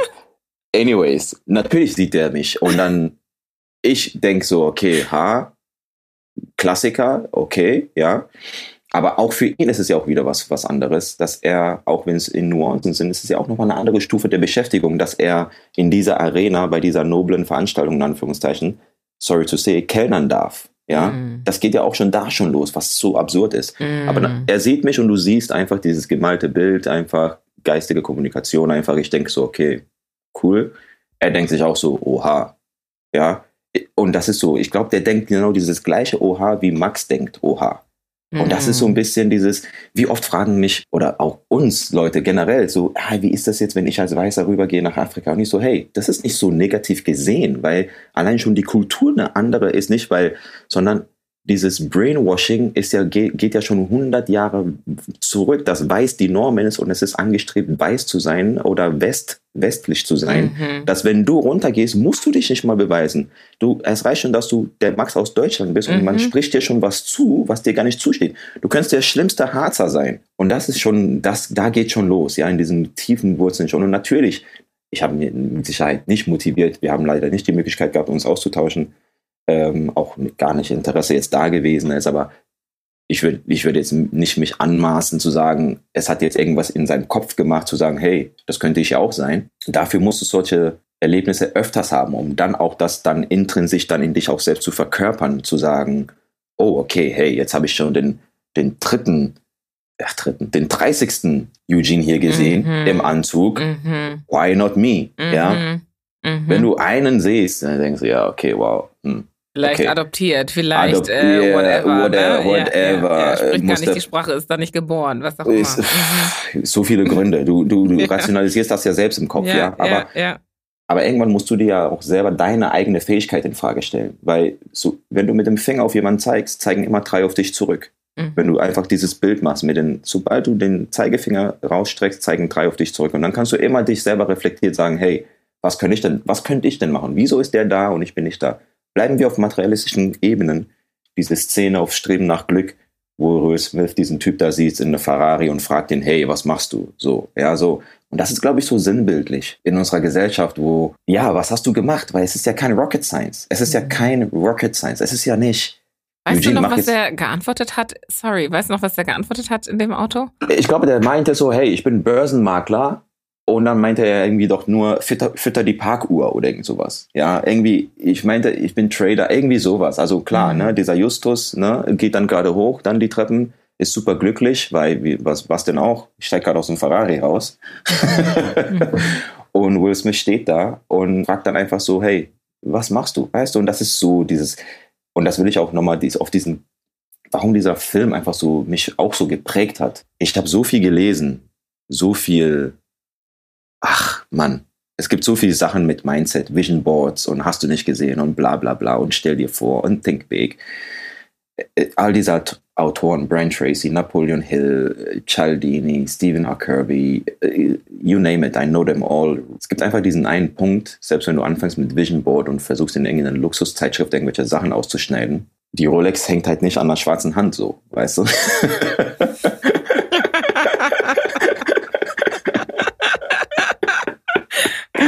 wie recht du hast. Ja. So, und mir, ich will nicht sagen, es gibt sowas nicht, aber es war mir nicht zugänglich. Ja, ja. Es ist, war mir nicht zugänglich. Und, und das sind halt so diese Themen. Es ist mir nicht zugänglich, also verteufle ich das oder rede es schlecht oder drück's von mir weg. Und ja, dann ist es halt so. Und das ist jetzt so ein bisschen so das Ding, wo ich einfach sage, ich weiß nicht, was es in seinem Kopf ausgelöst hat, aber es gehört mehr dazu. Und wenn ich hier durchscrolle durch deinen Podcast und sehe, 28 Leute, die einfach eine geile Story zu erzählen haben. Dann sind es aber, wo ich dann einfach dann mich dann in Frage stellen muss, als, hey, okay, die sitzt da, er sitzt hier, sie macht das, er macht das. Okay, dann kann es ja nicht nur das System sein, was so krass irgendwie schlecht ist. Das System ist schlecht, das System ist fucked up. Aber irgendwie hat sie auch Julie irgendwie dahin geschafft, wo, wo sie ist. Irgendwie mhm. hat sie auch David hingemacht. Irgendwo ist ja auch Jeff dahin gekommen. Wo, mhm. Irgendwie sind die ja auch Patrick dahin gekommen. Mhm. Die Leute sind ja auch irgendwie dahin gekommen. Ich glaube, in den Kinderschuhen müsste man da schon den Hebel ansetzen den Kindern zu, heute gibt es die Wörter dafür, ja, damals gab es die nicht, Empowerment und whatever, ja, denen zu sagen, hey, du bist eigentlich die Norm. Ja, mm. die Wiege der Menschen, du bist eigentlich die Norm. Und irgendwann hat sich irgendjemand das gedacht, dass es halt irgendwie anders sein muss. Und do your thing, ja, soweit es geht. Aber so viel dazu einfach zu dem, zu dem, zu dem Punkt so. Ja, ähm. mega, mega, mega gut. Dem ist ehrlicherweise nichts äh, zuzufügen. Und ich glaube, man sollte das einfach auf sich wirken lassen, wenn man sich das jetzt mal anhört. Richtig gut. Wie ist es mit dem Thema Vernetzen und Netzwerken? In meiner beruflichen oder in meiner Profession aktuell, was ich mache, ähm, vielleicht da auch noch kurz einzugehen. Ich komme aus einem B2C-Geschäft, wo ich klassisch eben Julie möchte eine Eigentumswohnung kaufen und dann mache ich halt die Finanzierung. Ist jetzt keine Rocket Science, ja. So viel Eigenkapital musst du bringen. Was ist die Immobilie wert? Was kannst du dir monatlich leisten? Und dann sagt die Sparkasse Zins X, Commerzbank sagt Zins Y. Ich bin ein Broker dazwischen, der irgendwie für dich das Beste irgendwie raussucht letztendlich. Bin jetzt im B2B in den letzten drei Jahren. Auch da die Chance bekommen in dem Unternehmen, in dem ich tätig bin. Und natürlich Vernetzung. Witzigerweise, jetzt in zwei Wochen ist wieder so ein Vernetzungsevent in Frankfurt. Ich weiß jetzt schon, ja, und das ist irgendwann ist es so drin, du stellst dich vor und nimmst schon diese Fragen vorab weg. Was meine ich damit? Ich stelle mich vor, ich bin Eugene Wuso und ich merke schon, wie mein Gegenüber, nicht immer, aber ich merke schon, wie mein Gegenüber diesen Tunnelblick hat und alles, was ich danach sage, nicht mehr fasst mit seinen Synapsen im Kopf, sondern sich die ganze Zeit fragt, warum steht der hier? Warum redet Das führt dazu, dass ich dann, hey, ja, Eugene Owusu und dann immer diesen Intro, komme aus Ghana, lebe seit 25 Jahren hier, mache diese, diese, er hat gar nicht gefragt, aber du siehst schon mm. in seinem mm. Blick, das musst du erstmal aus dem Weg räumen, mm. um ihn dann zu erzählen, was du zu erzählen hast. Ja, das ist das Thema mit Vernetzung. Das meine ich wirklich so und glaub mir, ich war schon auf sehr, sehr vielen Vernetzungen, weil es ist einfach part of the business. Das ist jetzt nichts, das ist einfach part of the business und dann ist es schwierig, manchmal einfach, weil es ist der es ist der, das, ne, so der Exot, der da ist, ja, der da steht. Muss auch sagen, äh, hier und da übertreibe ich halt einfach auch gerne, weil ich dann stehe da einfach dann all in, ja, Fliege, Einstecktuch, einfach bumm, ja, so in your face, so mhm. irgendwie. Aber es kann einfach sein, diese Brücken zu schlagen. Es ist aber am Ende des Tages ist es einfach nur anstrengend. Mhm. Und das war zum Beispiel gestern im Adan-Netzwerk. Du connectest mit den Leuten und ich muss nicht erklären, wieso. Keiner fragt mich, hey, wo kommst du denn her, in Anführungszeichen, mhm. wo, wo sind deine Wurzeln? Wir sind mhm. hier, wir haben was zu sagen, was machst du? Und das ist halt einfach eine gesunde Basis einfach. Und das hat einfach gut getan, einfach unter unseresgleichen zu sein, diese Energie zu spüren. Ich war gar nicht darauf aus, zu vernetzen. Am Ende des Tages habe ich mit den vier Leuten geredet, die ich eh schon kenne. Aber es war einfach dieses Empowerment zu fühlen, zu sehen. Leute kommen extra aus Dortmund, aus Essen, aus Hamburg nach Berlin für diesen einen Tag. Super nice. Das ist so das Ding. Aber das in der Kürze einfach zur Vernetzung. Und ich glaube, wir müssten auch uns mehr vernetzen. Ja, wir sollten uns einfach besser vernetzen. Wir, wir Schwarze meinst du jetzt? Wir, schwarze, wir schwarze, Menschen. wir mhm. schwarze Menschen müssen uns besser vernetzen einfach. Ich habe eine Freundin kennengelernt, die bei der EZB sitzt. Ja, so eine andere sitzt halt bei einer riesigen Vermögensverwaltung. Ja, also jetzt, in, ich bleibe jetzt in der Finance Industry. Mhm. Aber über alle Branchen hinweg, alle Couleur, haben wir einfach Leute, die irgendwo sitzen. Ja, wo ich sage, hey, kannst du mir da gerade eine Hand reichen?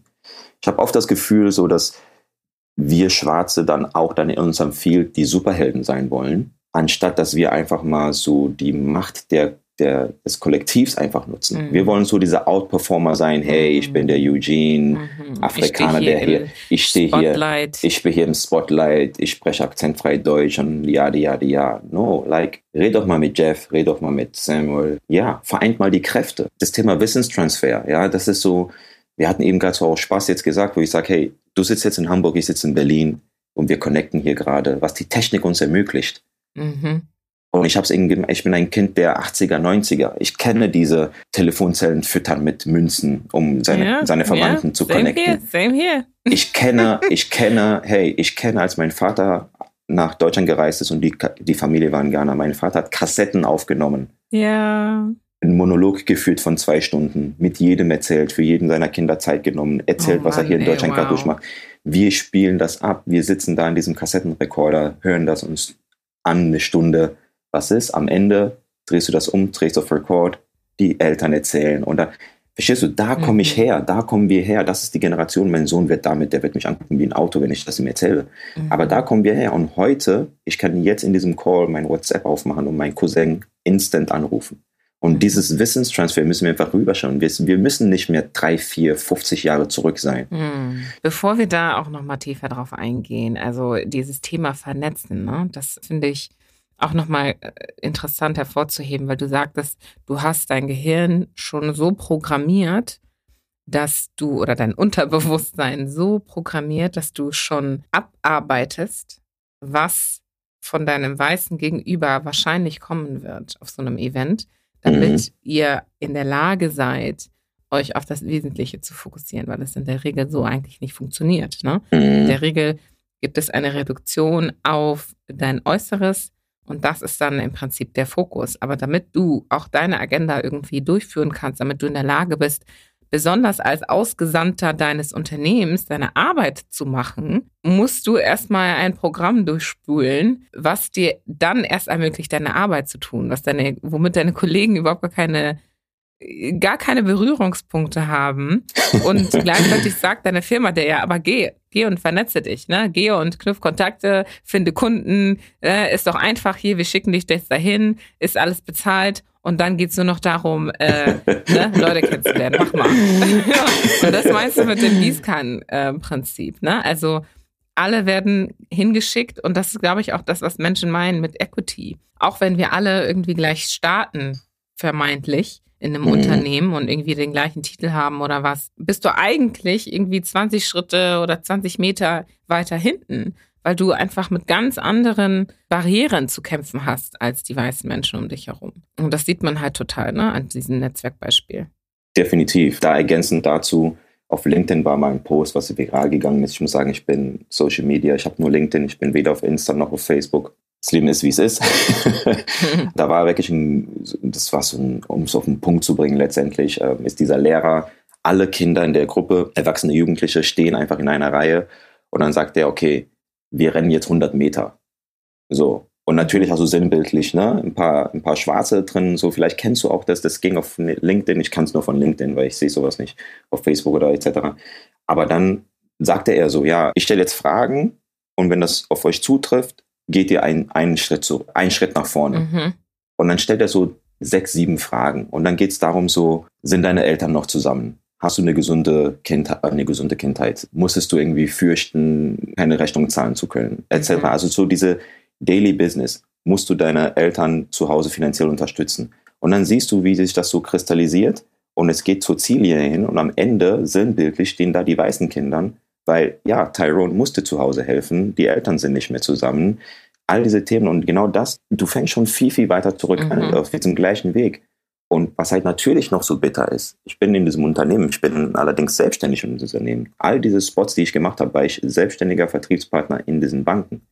Ich hatte natürlich mein Namensschild und wenn du reinkommst, siehst du es, aber ich war ein Selbstständiger, der für Thema Baufinanzierung explizit Sparkasse, Commerzbank, Berliner Volksbank unterwegs war. Mhm. Und auch hier in der Firma bin ich selbstständig. Das heißt, diese Themen, ich bin nicht der Luxusangestellte, der jetzt auf Firmenkosten jetzt 3000 mhm. Euro für so ein Ticket bezahlt. Diese 3000 mhm. Euro zahle ich, um dahin zu gehen. Wow. Und jetzt zahle ich die, um dahin zu gehen. Und während Justus und Max sich schon über Deals unterhalten, darf Eugene noch erklären, like, warum er akzentfrei spricht. So. Spricht. Ja. Und das sind halt so diese Themen. Und es ist, es gibt keine Equality. So, es ist, diese Gleichheit ist halt einfach nicht da. Es ist mhm. okay. Ich finde es aber nur fatal, wenn dann, wenn man dann so tut, ach Quatsch, es gibt's die nicht. Und das, ja. es würde sie nicht existieren. Und das geht meines Erachtens einfach nicht. Ja. Das geht nicht. Man muss es einfach anerkennen und nicht einfach sagen, ah nee, du machst zehn Calls und dann hast du zehn Termine. Weil Florian macht das ja auch so. Mhm.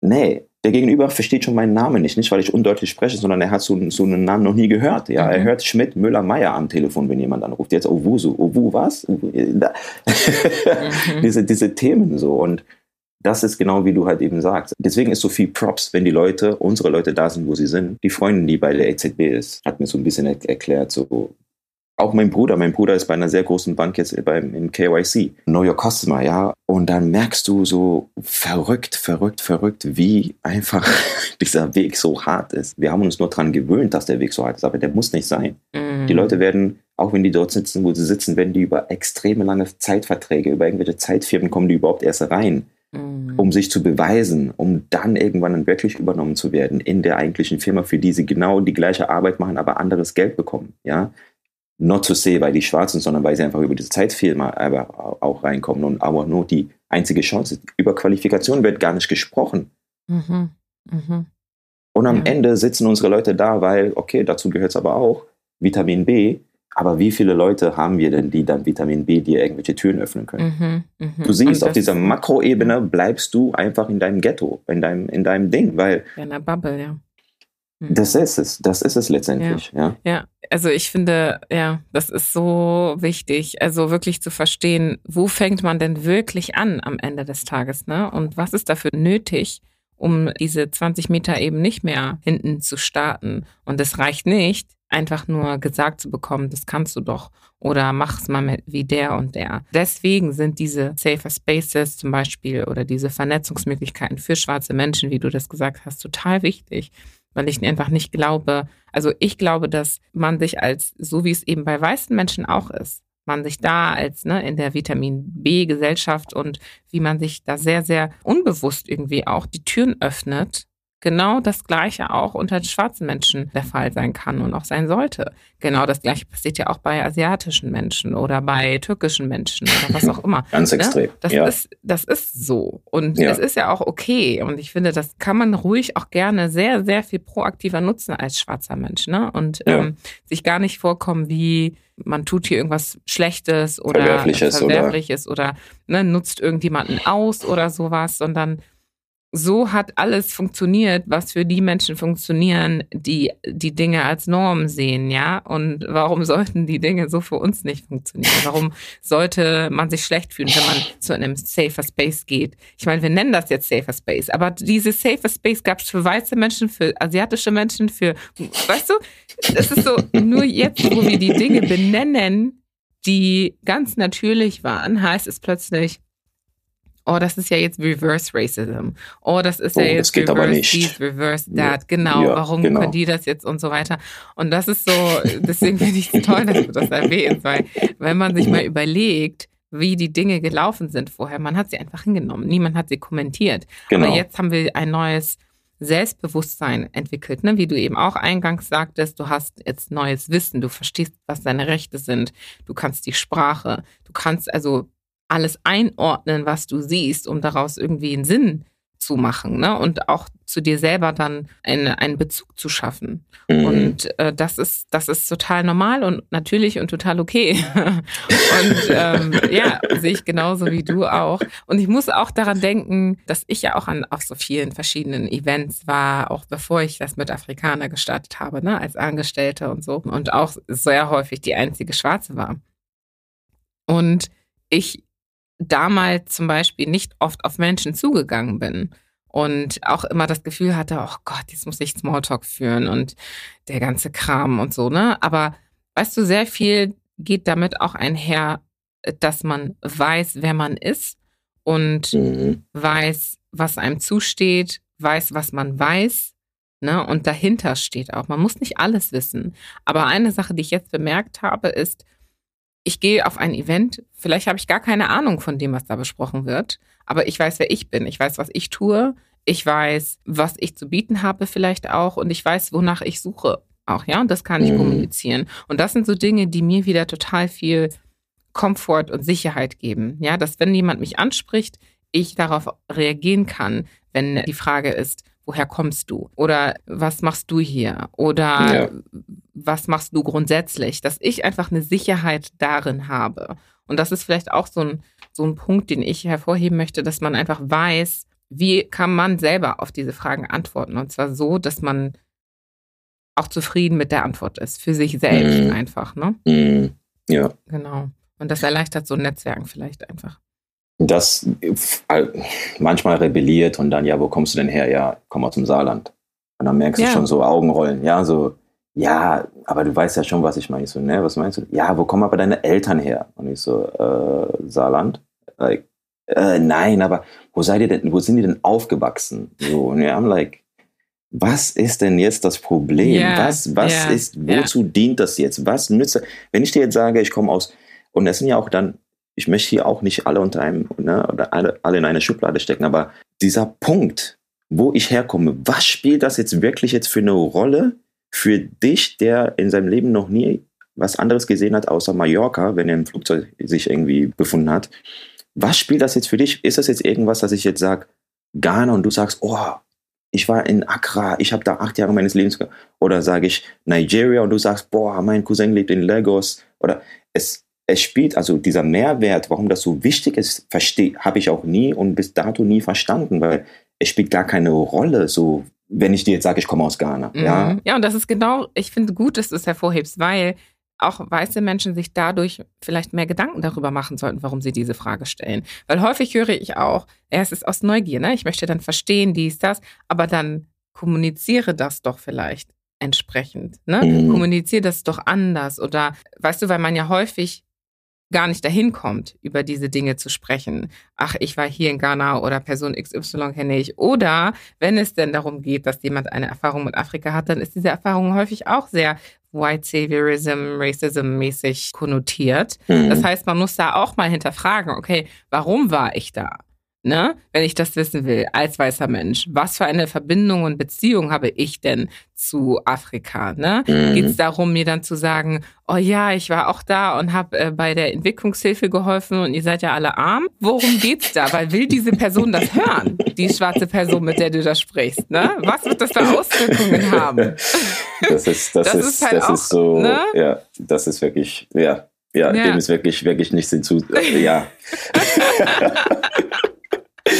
Ich meine, ich weiß nicht, ob es diese Bilder noch gibt, aber kommen wir gleich auch mal auf dieses Wissenstransfer. Ich meine, früher war ja auch die, die Fernsehen, UNICEF und du sagtest eben Greenpeace, das hatte ja zwar was anderes, aber waren ja immer diese Bilder, die einfach, ne, dickbäuchigen Kinder mit Fliegen mhm. auf den Augen, hungernden mhm. Kinder und das ist ja das, was du siehst. So, und ich, ich will jetzt Max jetzt nicht zu nahe treten.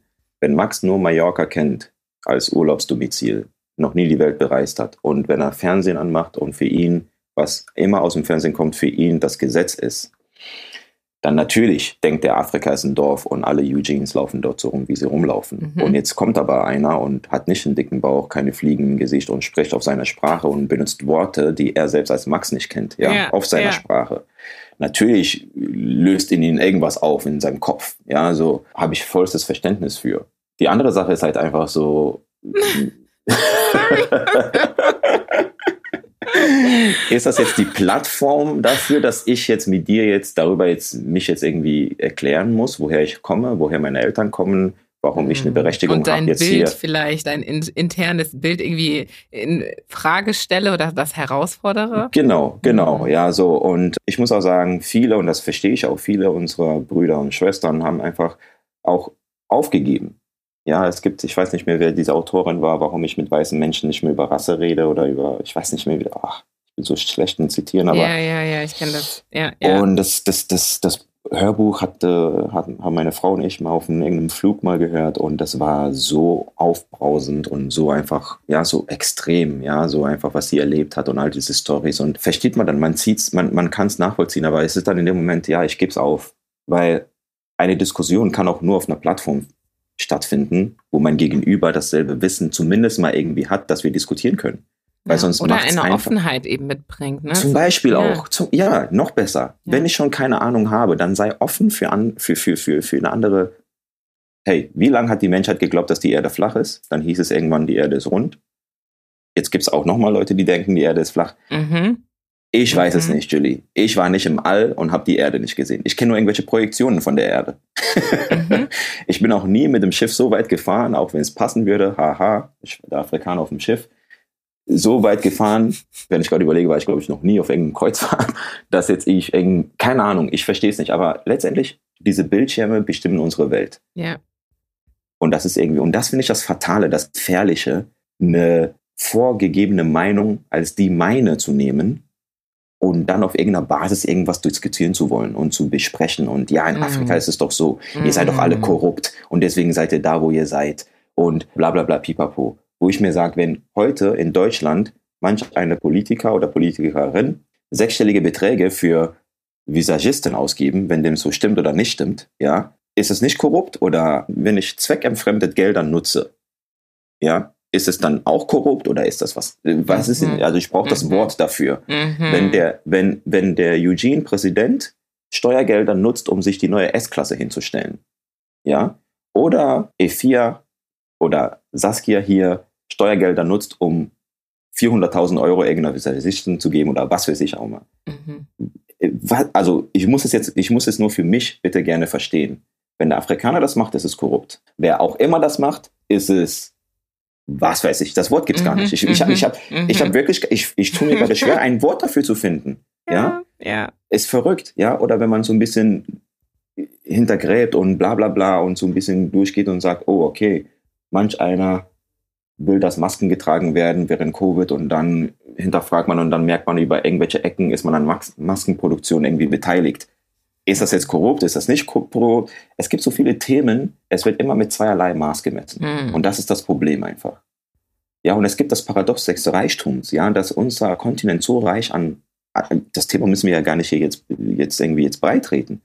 Aber ja, wie kann das denn sein? Ja, ja, Afrika ist ja da, wo es ist, weil ihr so korrupt seid. Es fließen ja so viele Gelder und dann wird's, ja, die, die paar wenige geben es dann für irgendwas aus. Mhm. Und ich so, mhm. oh, oha, okay, wow. Da hat eigentlich einer wieder NTV geguckt und muss jetzt wieder Gas geben, so. Die Zeit habe ich nicht. Die ja. Energie habe ich nicht. Ja. Jetzt auf diesem Treffen, das war ja eingangs eine Frage, mhm. äh, auch jetzt Leuten zu erzählen, zu erklären, wieso, weshalb gewisse Sachen so laufen, um dann mit ihm, ich kann mit ihm ja nicht auf Augenhöhe irgendeine Diskussion führen, mhm. möchte ich auch nicht. Mhm. Aber es ist an uns, be the change, meines Erachtens, es ist an uns gelegen, dass wir zurück, nicht zurückgehen, das ist jetzt kein Appell, aber einer deiner Fragen waren ja auch für die Vorbereitung so, wo, kann, wo steckt Potenzial in der Kombination? Ja, was wir hier gelernt haben, was können wir adaptieren? Ja, und das meine ich. Das Wissen kommt jetzt nicht auf irgendeiner Kassette eine Woche auf dem Postweg dann nach Afrika. Das Wissen kommt jetzt instant in der Sekunde, wenn ich was erfahre, geht's nach Afrika, wenn ich es denn wollte. Mhm. Ja, das heißt, ich habe hier kein, kein Gap, keinen Verlust. Und dann kann mhm. ich sagen, hey Leute, es ist klar, es ist schön jetzt mit, mit mit einer Axt hier durch, die, durch den Wald zu gehen oder mit irgendeiner Picke hier versuchen, die, den Boden irgendwie aufzulockern für die Ernte. Aber versuch's doch mal hier mit diesem Traktor zum Beispiel. Das ist das, was ich jetzt hier in Deutschland gelernt habe. Mhm. Ey, klar ist es, könnten wir jetzt hier, ich weiß nicht, es gibt so viele Beispiele, ja, was wir einfach rüberbringen können, rüberbringen sollten, damit irgendwie diese Mittelschicht auch mal dahin kommt, wo sie hinkommen will. Mhm. Damit die Leute nicht nur auf Instagram neidisch sind, dass ihre Verwandten in, in, in Europa ein schönes Leben haben, sondern dass die auch dort ein Leben haben. Mhm. Wenn ein Mensch so viele Hürden auf sich nimmt, so viel Risiko auf sich nimmt, um nach Europa zu kommen, dieser Mensch ist allein schon so stark in der Person, so mental unfassbar stabil, der wird hier alles erreichen. Der mhm. wird hier alles erreichen, wenn man ihn denn lässt. Aber dann kommt er hierher und man lässt ihn nicht. Mhm. Mhm. Wow, wow, wow, wow. Ja. Manch einer wird ja nicht mal vom Rand im Schwimmbad ins tiefe Becken springen. Und dann will mir einer erzählen, dass unsere Brüder und Schwestern auf irgendwelche Gummibooten über, über, über Ozeane hierher kommen. Und wenn diese Personen dann hier ankommen, wo auch immer die ankommen, Italien, wo auch immer, dann will mir jemand sagen, dass diese Personen, dass die faul sind, hm. dass der Afrikaner faul ist, die Frau, die ihr Kind auf dem Rücken trägt, 20 Stunden durch die Sonne rennt, um ein paar Kröten zu verdienen, Sie ist faul. Der mhm. Mann, der hier Doppelschichten schiebt, die Frau, die dein Büro putzt, wenn du immer kommst, du noch anmaßen kannst, dich zu beschweren, dass es hier nicht sauber genug ist. Sie ist faul, die die dritte Putzschicht hat. Und I'm saying it nicht as a bubble, I'm saying it because it's my mom. Verstehst du? I'm mhm. saying it because it's your auntie. I'm saying it because, verstehst du? Das sind halt diese Sachen. Aber das sind diese Bilder. Und ja, gleichzeitig schaut man sich an, wie die Welt jetzt gerade ist. Und wir sprechen von Fachkräftemangel, hey. wir sprechen von internationalem Recruiting und so weiter und so fort. Ne? Und äh, dabei hast du Fachkräfte vor der Haustür. Ne? Du hast, du, du hast äh, Potenzial vor der Haustür, das du nicht siehst. Und das ist so auch so eine sehr fatale, fatale Konsequenz von Rassismus, ne? von so struktureller Ungerechtigkeit, weil Menschen so verblendet sind oder waren zumindest äh, sehr viele in diesen, so muss das hier laufen. Ne? Mhm. Wir haben hier äh, die und die Regeln, wir haben hier die und die whatever. Die Welt funktioniert so aber nicht. Ne? Die Welt oder diese Strukturen, das sind menschengemachte Strukturen, die müssen hinterfragen werden, die müssen immer wieder evaluiert werden, um zu gucken, ist das alles noch zeitgemäß? Ne? Es macht das alles noch Sinn? Und da ist Deutschland wohl sehr, sehr, ja, Anders. Oder äh, ich würde ich würd sagen, der deutschsprachige Raum, weil das ist ja auch in der Schweiz, ist ja noch, so wie ich es gehört habe, ist noch viel schlimmer, ja, dass da überhaupt drüber nachgedacht wird, sich irgendwie an die Gegebenheiten der Gesellschaft und der Welt, in wie, wie sie sich wandelt, zu adaptieren. Österreich und so weiter. Also es ist noch ein langer Weg, ja. Ist es ist ein Weg. langer Weg, aber auch, ja, die, wenn wir bei, bei Floskeln sind, auch der beginnt mit, mit dem ersten Schritt, mhm. ja, der lange Weg. Und mhm. der lange Weg ist, dass wir hier diese Plattform haben. Ich habe es dir gesagt, wie, mhm. wie, wie sehr freue ich mich, ja, wenn, wenn die beiden kleinen ja, dann irgendwann jetzt nicht irgendwelche Bücher, die Papa sich runtergeschrieben hat in irgendwelche Journal oder Tagebücher, sondern einfach klicken und dann nicht nur Papas Story, sondern andere Stories. Ich habe jetzt nicht viel erzählt, aber ich glaube, das Bild als solches, weil ich meine, die Erlebnisse sind ja immer gleich. Wir erleben alle tagtäglich. Nach diesem Call gibt es wieder ein Bunch of BS draußen, was uns so begegnet, ja. Mhm. Es ist wirklich ein langer Weg, aber es ist nicht nur aber. Es wird definitiv zu schaffen sein und ich bin sehr, sehr gute, was soll ich sagen, ich bin sehr zuversichtlich, dass mein Sohn auf jeden Fall das nicht so erleben wird. Weil schau, so-called dritte Weltländer und wer, wer sich für die Geschichte erzählt oder gerade diese absurden Sachen, wenn es immer heißt Korruption, weil ich habe mich damit mal wirklich mal befasst und ich muss hier wirklich mal ganz kurz ausholen. Diese Themen mit Korruption. Wie funktioniert die Welt aktuell gerade? Wie kann es sein, dass jetzt, und ich will es jetzt nicht runterspielen, dass jetzt das, was in Ukraine abgeht oder auch nicht abgeht, aber auch da müssen wir ehrlich sein, wissen wir nur die Dinger, die aus dem Fernsehen kommt. Ich war noch nicht da. Aber wir glauben es und okay, wir machen es jetzt, wir machen jetzt einfach einen Haken dran. Wir nehmen es jetzt als gegeben hin. Wie kann es denn sein, dass jetzt just a fact, und ich will nicht Krieg jetzt sagen, hey, was soll das schon? Aber es gibt so viel Krieg jetzt noch parallel, was jetzt gerade läuft. Wie kann es denn sein, dass diese Aktion die ganze Weltwirtschaft so aus den Angeln hebt? Hm. Also bleiben wir bei Afrika. Warum ist Fufu teuer, wenn in Ukraine Krieg ist? like, es macht einfach keinen Sinn. So, und diese Abhängigkeit, wieso, mhm. du merkst es doch jetzt. Jetzt kommen, fliegen alle nach Afrika wow. und wollen irgendwelche Kooperationen und dies, mhm. das und bla bla bla. Solange wir aber nehmen, ist es okay. Aber wenn Eugene hierher kommt und Arbeit haben will, ist es wieder nicht okay. Das, mhm. ey, das, das geht wieder zu weit mit der Integration. Es sei denn, du sprichst akzentfrei Deutsch, dann können wir nochmal überlegen. Mhm. Aber guck mal, das, das System ist so, ich will nicht fluchen, aber so-called dritte Weltländer Guck mal, allein wenn ich Singapur sage, hat jeder das Bild im Kopf. Wow, krass. Leute, denkt mal dran, Singapur war mal ein drittes. Ich weiß auch nicht, wer diese Etiketten gemacht hat, aber auf jeden Fall waren die Nummer drei. Ich, mhm. ich weiß auch nicht, wer Nummer zwei ist. Ich habe mich immer gefragt, wer ist Nummer zwei? Die Schwellenländer. Okay, mhm. genau aber die werden immer schwellen, ja, die werden immer an der Schwelle sein. Die mm. werden nie, es gibt nie diesen einen Tropfen, der das fast zum mhm. Überlaufen mm bringt. Das mhm. wird immer Entwicklungsländer sein, ja, auch krass. Also verstehst du, manche Sachen hinterfragen die Leute gar nicht, die nehmen es als gegeben hin. Mm Wie kann es denn sein, dass Milliarden über Milliarden nach Afrika fließen und es ist immer noch ein Entwicklungsland, ein Entwicklungskontinent? Like, Leute, jeder, der die vierte Klasse zu Ende gemacht hat, muss allein schon das verstehen, dass es, es ist politisch gewollt. Warum? Singapur und wer sich damit interessiert, soll mal Asian Miracle googeln. Mhm. Diese Länder, ich glaube vier Tiger oder wie auch immer, diese Länder haben es geschafft, weil die von Export weggegangen sind. Ja, die haben es einfach geschafft, auch mal die Wertschöpfung im Land zu behalten. Das heißt, die haben halt einfach durch kluges Exportieren, durch wirklich einfach bedachtes Angehen und jetzt nicht gebremst durch den Westen in allgemein, haben sie es einfach geschafft, die Nation für die Mittelschicht einen Wohlstand wirklich auch dann zu, weil die Arbeit ist in den Ländern geblieben. Wir, und das meine ich wirklich wir, und ich sage jetzt Ghana per se, weil ich will jetzt nicht für andere Länder jetzt einfach sprechen, dann heißt es wieder, oh, du übertreibst. Die Raw Materials, Gold, Kakao, bla bla bla. Frag doch mal die Kinder, wo, wer, wo, wo kommt Schokolade her? Die besten Schokolade, Julie, wo kommen die her? Schweiz? Schweiz? Hast du schon mal Kakaobäume in der Schweiz gesehen? Mhm, mh. Guck mal, es funktioniert so, die, die Raw Materials oder es, es funktioniert natürlich Exporte, aber wenn, mhm. wenn, wenn die Schokolade das wird so krass verzollt, dass es dort gar keinen Sinn mehr macht, diese Sachen aus den Ländern zu führen.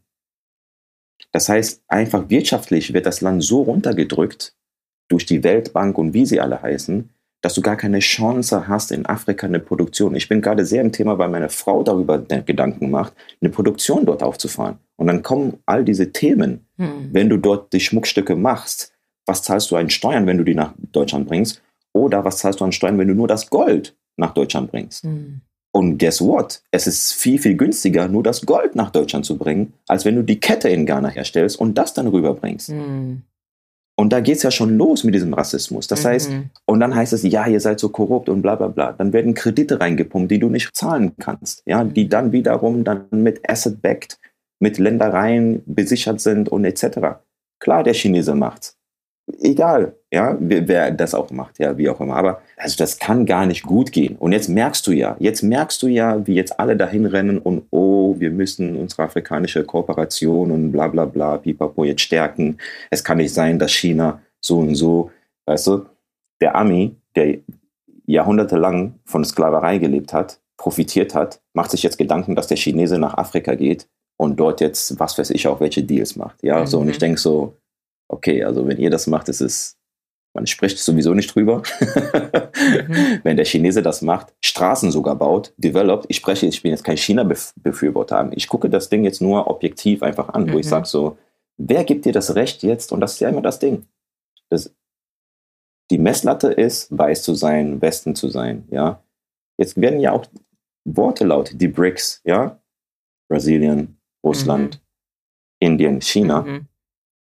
Dass die halt auch losgelöst werden wollen von diesem Dollar. Mhm. Und dann läuft das Leben, wie es wieder laufen wird. Dann wird es wieder irgendwie irgendwelche Unruhen geben. Ich will jetzt nicht Kriege sagen, um irgendwas zu destabilisieren.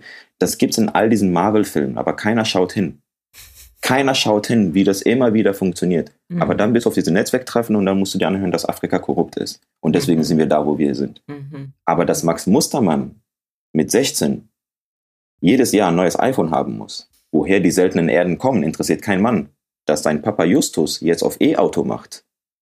Aber wo das wo Kobalt und die seltene Erde herkommt, interessiert auch keiner. Mhm. Wo das Green ist, weiß ich auch nicht. So, ja, wenn mhm. all dieser Weg mal betrachtet wird, unter welchen mhm. unmenschlichen Bedingungen die Leute diese Sachen dort abbauen. Das ist okay, das ist kein Problem. Das ist, hey, Hauptsache, ich weiß nicht, ja, ich meine. uh, große Fester, große Fester, die du da aufmachst. Ey, ich mach's aber auf, aber es ist halt einfach so, dieses so, ich beiß mir auf die Zunge. Ja, weil du wirst damit konfrontiert auf diesem Netzwerk. Du hast es jetzt, und das ist halt dieses sinnbildlich, weil ich gerade von diesem Adan-Netzwerk komme, und du wirst damit konfrontiert und denkst dir so, soll ich jetzt wirklich jetzt erstmal eine Stunde Monolog führen, bevor du überhaupt mal checkst, wo du gerade, was du gerade sagst? Mhm bevor wir diskutieren können auf einer Ebene oder lassen wir es jetzt gerade sein, bleib mm. du in deiner Welt. Mm -hmm. wir, bleiben ja, wir in der sind, Oberflächlichkeit. Bleiben wir in der Oberflächlichkeit. Ja, mm. wir sind korrupt, ja, wir haben nichts zu essen, ja. Weißt du, die Milizen, Afrika ist so pur, hat kein Geld, aber wir haben immer Geld für Waffen, -hmm. um dann Krieg zu führen. -hmm. Hey, hey, also wenn ich Hunger habe und Geld habe, dann ist das Letzte, was ich kaufen will, eine M16, damit ich meinen Nächsten umschießen kann, weil dann habe ich immer noch Hunger. Mhm. Aber wo kommen denn diese Waffen her? Hm. wenn der Afrikaner so arm ist. Wo kommen diese Verschisse? Ja, ja. Aber ja, ja. also ja. Ich glaube, das Wissen, das ja. Wissen müsste rübergehen. Das. Wissen muss in, in geballter Form einfach rübergehen, dass mein Cousin, meine Cousine nicht das Gefühl hat, okay, ich muss jetzt nach Europa, um was aus mir zu machen, sondern genau zu sehen, hey, auf der anderen Seite des Zaunes ist das Gras nicht wirklich grüner. Mm. Es scheint einfach nur so. Total. Also ich muss erstmal danke für diesen, für diese Exkursion, auch die Dinge wirklich mal unter der Eisbergspitze zu betrachten. Ja, so oft verbringen wir die Zeit in unserer Komfortzone und sprechen über die Dinge, die mh, hm, nicht zu disruptiv sind, damit jetzt nicht irgendwelche, in Englisch sagt man to not ruffle any feathers, ne? dass, dass jetzt jemand irgendwie auf sich auf den Schlips getreten fühlt oder was. Mhm. Aber das ist halt irgendwann auch tiring, ja, das ist ermüdend. Und ich merke das total an dir, dass du, gerade wenn du jemand bist, der so oft aus solchen Veranstaltungen bist und diese Dinge hörst, da ist man Dingen ausgesetzt, die schon in einem etwas triggern. Und wenn man in einer Ignoranz lebt, ja, wie eben so ein Max Mustermann und einfach so das Leben vor sich hin lebt und die Dinge nicht hinterfragt, es ist einfach. Ne? Es ist einfach und es ist komfortabel und man äh, kann gar nicht recht. verstehen, warum sich Menschen aufregen über so simple Fragen. Und, genau, da hast ne, du recht. Warum ja. reden wir jetzt hier alle über diese Buzzwörter und das Leben muss doch gar nicht so schwierig sein und ist doch alles okay jetzt und so, ne? So, bis jetzt hier hast du Ess auf den Tisch und basta, reg dich mal jetzt nicht auf. Aber einfach mal zu verstehen, warum das Leben denn so komfortabel ist. Warum das Leben denn so, so, ne, warum man sich denn zufrieden geben sollte. Ist das eine Dankbarkeit, die besteht, wenn man wirklich weiß, warum man trotz der Umstände um sich herum in der Welt so gut lebt? Oder ist das, weil man einfach in einer Ignoranz ist und gefüttert wird von dem, was man weiß in seiner eigenen Bubble? Ne? Mhm. Und mhm. das ist, kein Thema, über das wir sprechen oder Themen. Ne? Ich habe jetzt vor kurzem mal ein Interview gesehen mit Joe Cialo und Markus Lanz und noch einer Frau, ich habe ihren Namen vergessen leider, die aber auch ganz viel in Afrika wohl geforscht hat.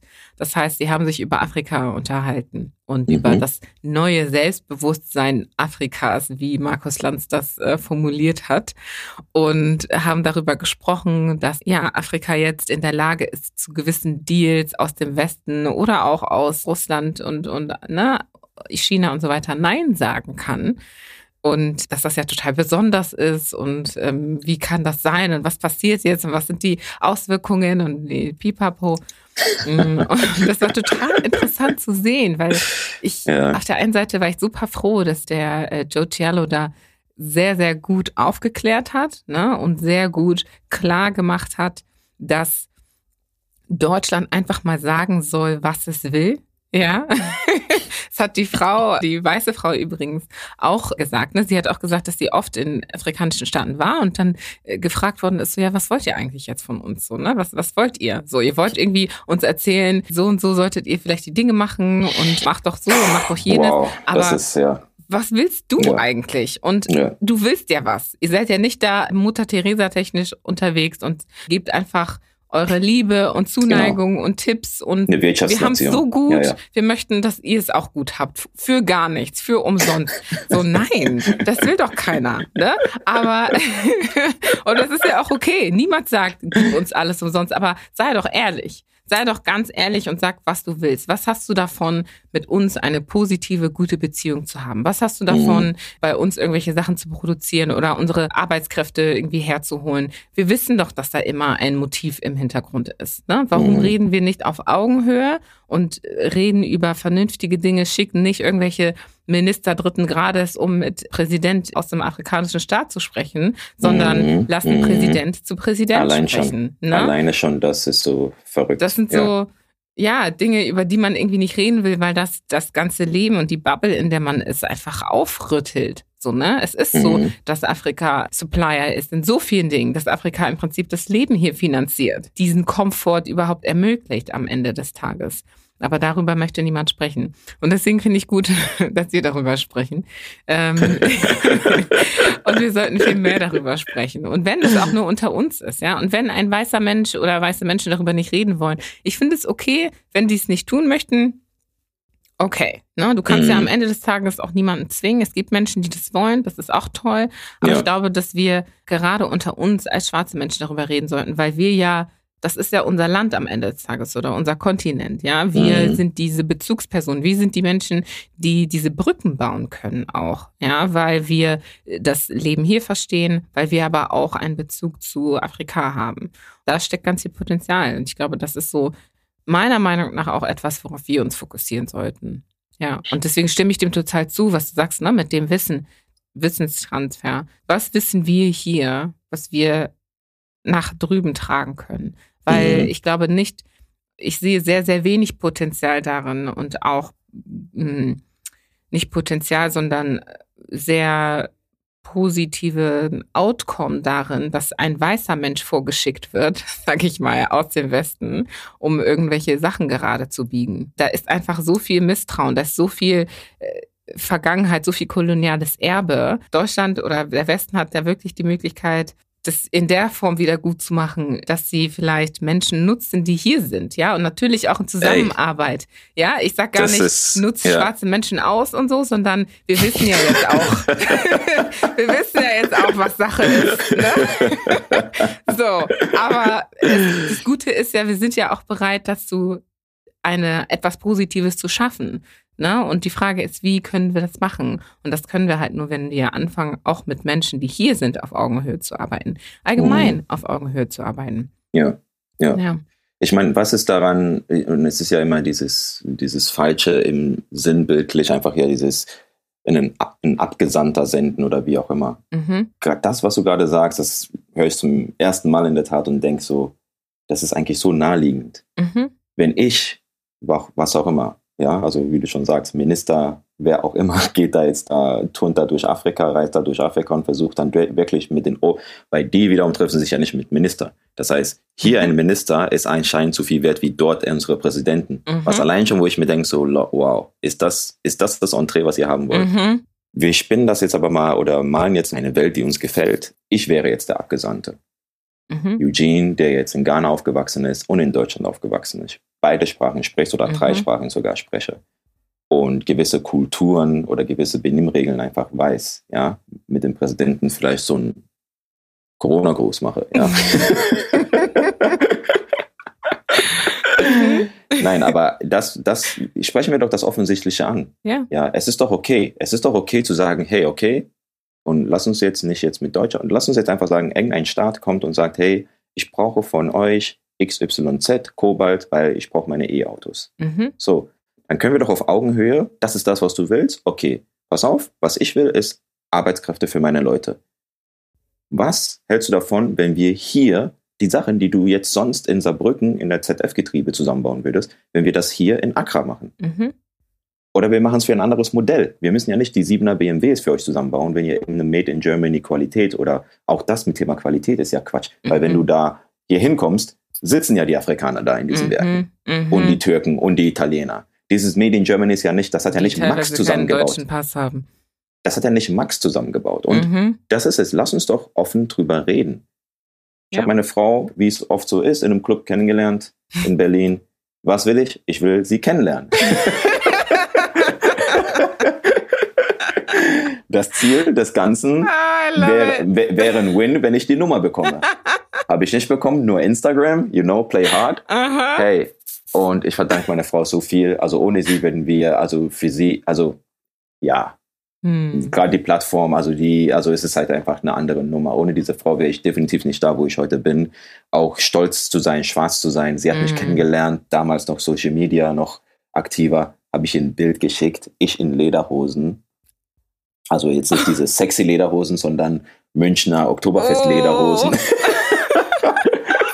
Weil so, das ist der Point von Angepasstheit, ja, mm. so und es ist nichts dabei. Ich meine, ich habe mit der mit der Bank, wir haben so ein Incentive gewonnen und sollten dahin. Aber natürlich kann ich da jetzt nicht in meiner afrikanischen Gruft kommen. Aber ich sag's gerade und denk so, hey, why not? Wieso eigentlich nicht? Ja, aber natürlich, ja. ja. Wieso eigentlich nicht? Aber ja das war so sinnbildlich mit, mit Stella zu sagen, hey, guck mal, wie in Anführungszeichen deutsch du, du bist oder warst oder wie angepasst extrem du warst. Es ist auch nicht negativ gemeint, sondern so in dem System, yeah, yeah. dass man einfach nicht auffallen will. Und natürlich yeah. fällst du aber auf als Afrikaner in dieser mhm. Hose, in diesem Zelt mit Bier und diese Lieder, die, die mm einfach keinen Sinn machen für dich. So, du fällst auf. Wie, wie, wie offensichtlich ist es denn? Auf den Punkt zu bringen, aber wenn wir doch einfach klar kommunizieren, was wir wollen, hey, in den Westen wächst nichts, passiert nichts, ich habe keine seltenen Erde, hier geht nichts. Ja. Ich brauche das von dir. Ja. Ich habe die Maschinen, ich habe das Wissen. Dann können wir doch ein Shake Hands und sagen, mhm. okay, pass auf, kannst du abbauen? Du kannst das Öl haben, du kannst das haben. Aber lass uns doch die Fabriken hier Amazing. haben. Und so haben es die anderen Staaten, Hongkong, Taiwan, Singapur, China. China war ein, überleg mal, was wir heute reden über China. Wie viel Angst alles hat vor China. Mhm. China, Amerika hat China, was weiß ich, wohin gebombt und wo die heute da sind. Was ist passiert? Weil die die Produktion, die Wertschöpfung im Land gehalten haben, um dann zu verkaufen und nicht einfach zu sagen, hier, nimmt, was ihr, was ihr braucht. Und ja, eine moderne Sklaverei geht einfach weiter gerade, mhm. auf einer mhm. wirtschaftlichen Ebene. Mhm. Die Länder werden durch Kredite unten gehalten, die haben niemals die Chance, aus dieser Schleife rauszukommen. Und das ist die Fakt da draußen. Das sind die Fakten. So, Punkt. Ich finde, ich, uh, also diese die, die Analogie mit deiner Frau, wow. Das war on point. also darum geht es am Ende doch auch. Es geht um Klarheit. Lass uns doch klar kommunizieren. Uns, genau, Was willst du? Ja. Was ist deine Intention? Und dann können so. wir darüber reden, ob ne, das irgendwie in Alignment steht mit meinen Vorstellungen und genau. whatever. Ne? Und genau, ja, wir sagen, nee, mh, hm, ist nicht. So, ne? Ja, genau. genau. Heißt es, wir kommen irgendwie ne, romantisch zusammen, wenn bleiben wir Freunde, sind wir Kollegen. Friendzone, so, ja, genau. let's be the Friendzone. Lass doch ganz ehrlich sprechen. ja, ich finde das super. Ich finde das total toll, ja. Und äh, ja, das ist so ein bisschen aus dem Leben raus, aber das wirklich in der Tat und funny ja. enough, wir waren wirklich sehr lange in der Friendzone, also ich habe mein Ziel nicht direkt erreicht. Was ja oft der Fall ist. Was ja oft der Fall ist und mhm. deswegen auch zu einer gesunden Beziehung führt, Richtig. wo wir jetzt zwei Kinder haben und ja. uns da unterstützen und wow. was auch immer. Also darum, aber das sind halt, Jilly, und das ist halt mhm. halt einfach der Punkt. Es ist einfach so, dass mein, nicht nur mein Sohn, aber unsere, die Generation, die jetzt nach uns kommt letztendlich, das Mindset wird einfach ein anderer sein. Mhm das Mindset wird einfach ein anderer sein, weil die einfach nicht diesen Überlebenskampf, ich muss nicht da draußen hasseln gehen, damit ich irgendwie am Ende des Tages irgendwie für 90 Cent Nudeln als Essen auf den Tisch bringe, sondern diese Grundbedürfnisse sind schon gestillt. So weit gestillt, dass wir sagen, hey, überle also ich übertreibe jetzt in sehr, sehr, sehr, sehr extremer Form. Ja, ich kann Quatsch kaufen als Essen oder ich kann sogar so weit gehen und sagen, hey, sogar Bio. Ja, ich übertreibe jetzt. Ja, so. Mhm. Und das ist jetzt so diese Grundbedürfnisse, diese Existenz ist halt wird mein Sohn nicht spüren. Ja, mhm. das hat jetzt weniger damit zu tun, dass ich jetzt in irgendeiner Branche bin, wo, keine Ahnung, sondern es, hat, es geht einfach darum, dass wir hier in der, in der grundsoliden Wirtschaft oder wo wir jetzt leben, die haben die Möglichkeit, sich über andere Sachen Gedanken zu machen. Und dann werden die sagen, hey, ich kann diese Chancen auch in Ghana, in, in Nigeria, in Cote d'Ivoire, in Kongo erreichen. Mhm. Ja? Mhm. Und da wird es auf jeden Fall in, der, in dem heutigen Zeitalter, wo wir von wo Leute Angst haben, dass ChatGPT ihre Jobs zerstören werden, hey, was, was, das wird Wahnsinn. Ich freue mich richtig auf die Zukunft einfach. Ja. Mm. Nicht, dass wir uns wie immer wieder selbst bemitleiden. Ich freue mich richtig auf die Zukunft, weil die Population ist jung, die Population ist massiv motiviert, die Population ist super, super smart, hat den Biss. Es wird einfach so laufen. Mhm. Konträr zu einer Gesellschaft, die hier mit einem, eine überalterte Gesellschaft, die, wo kaum irgendwas nachkommt. Das, was nachkommt, ist natürlich sich zu schade für alles Mögliche. Am besten mm. jeder macht ein Startup und macht einen mm. Exit. Hm. Das ist das Bild da draußen. Ein, wow. Das ist Real Talk. Das ist einfach Real Talk. Wow. Like no wow. BS. Wow. Ja. Um, Eugene. Let's see, let's see, was das, was das hier alles so, wozu das alles führt. Ich freue mich riesig, ich freue mich einfach riesig auf die Zukunft so. Ähm, wow, oh, ich liebe diese ganzen Fech Fässer, die du geöffnet hast. Das ist ja unfassbar. Da müssten wir eigentlich eine Serie draus machen oder sowas. Ich komme noch auf dich zu, auf jeden Fall. Ich möchte aber auch noch mal kurz ne, über deine beruflichen Tätigkeiten sprechen. Wir sind da ja sehr, sehr wenig drauf eingegangen. Ja, und, ähm, bewusst leider. Aber ja, mh, gerne. Vielleicht ganz kurz einmal für diejenigen, die interessiert sind. Auch ich bin natürlich super interessiert. Was genau machst du? Warum macht dir das Spaß? Also im Prinzip, wie ich es meinem Sohn immer äh, erkläre oder erklärt habe, letztendlich, wenn du was kaufen willst und dein eigenes Geld reicht nicht aus, leih ich dir den Rest.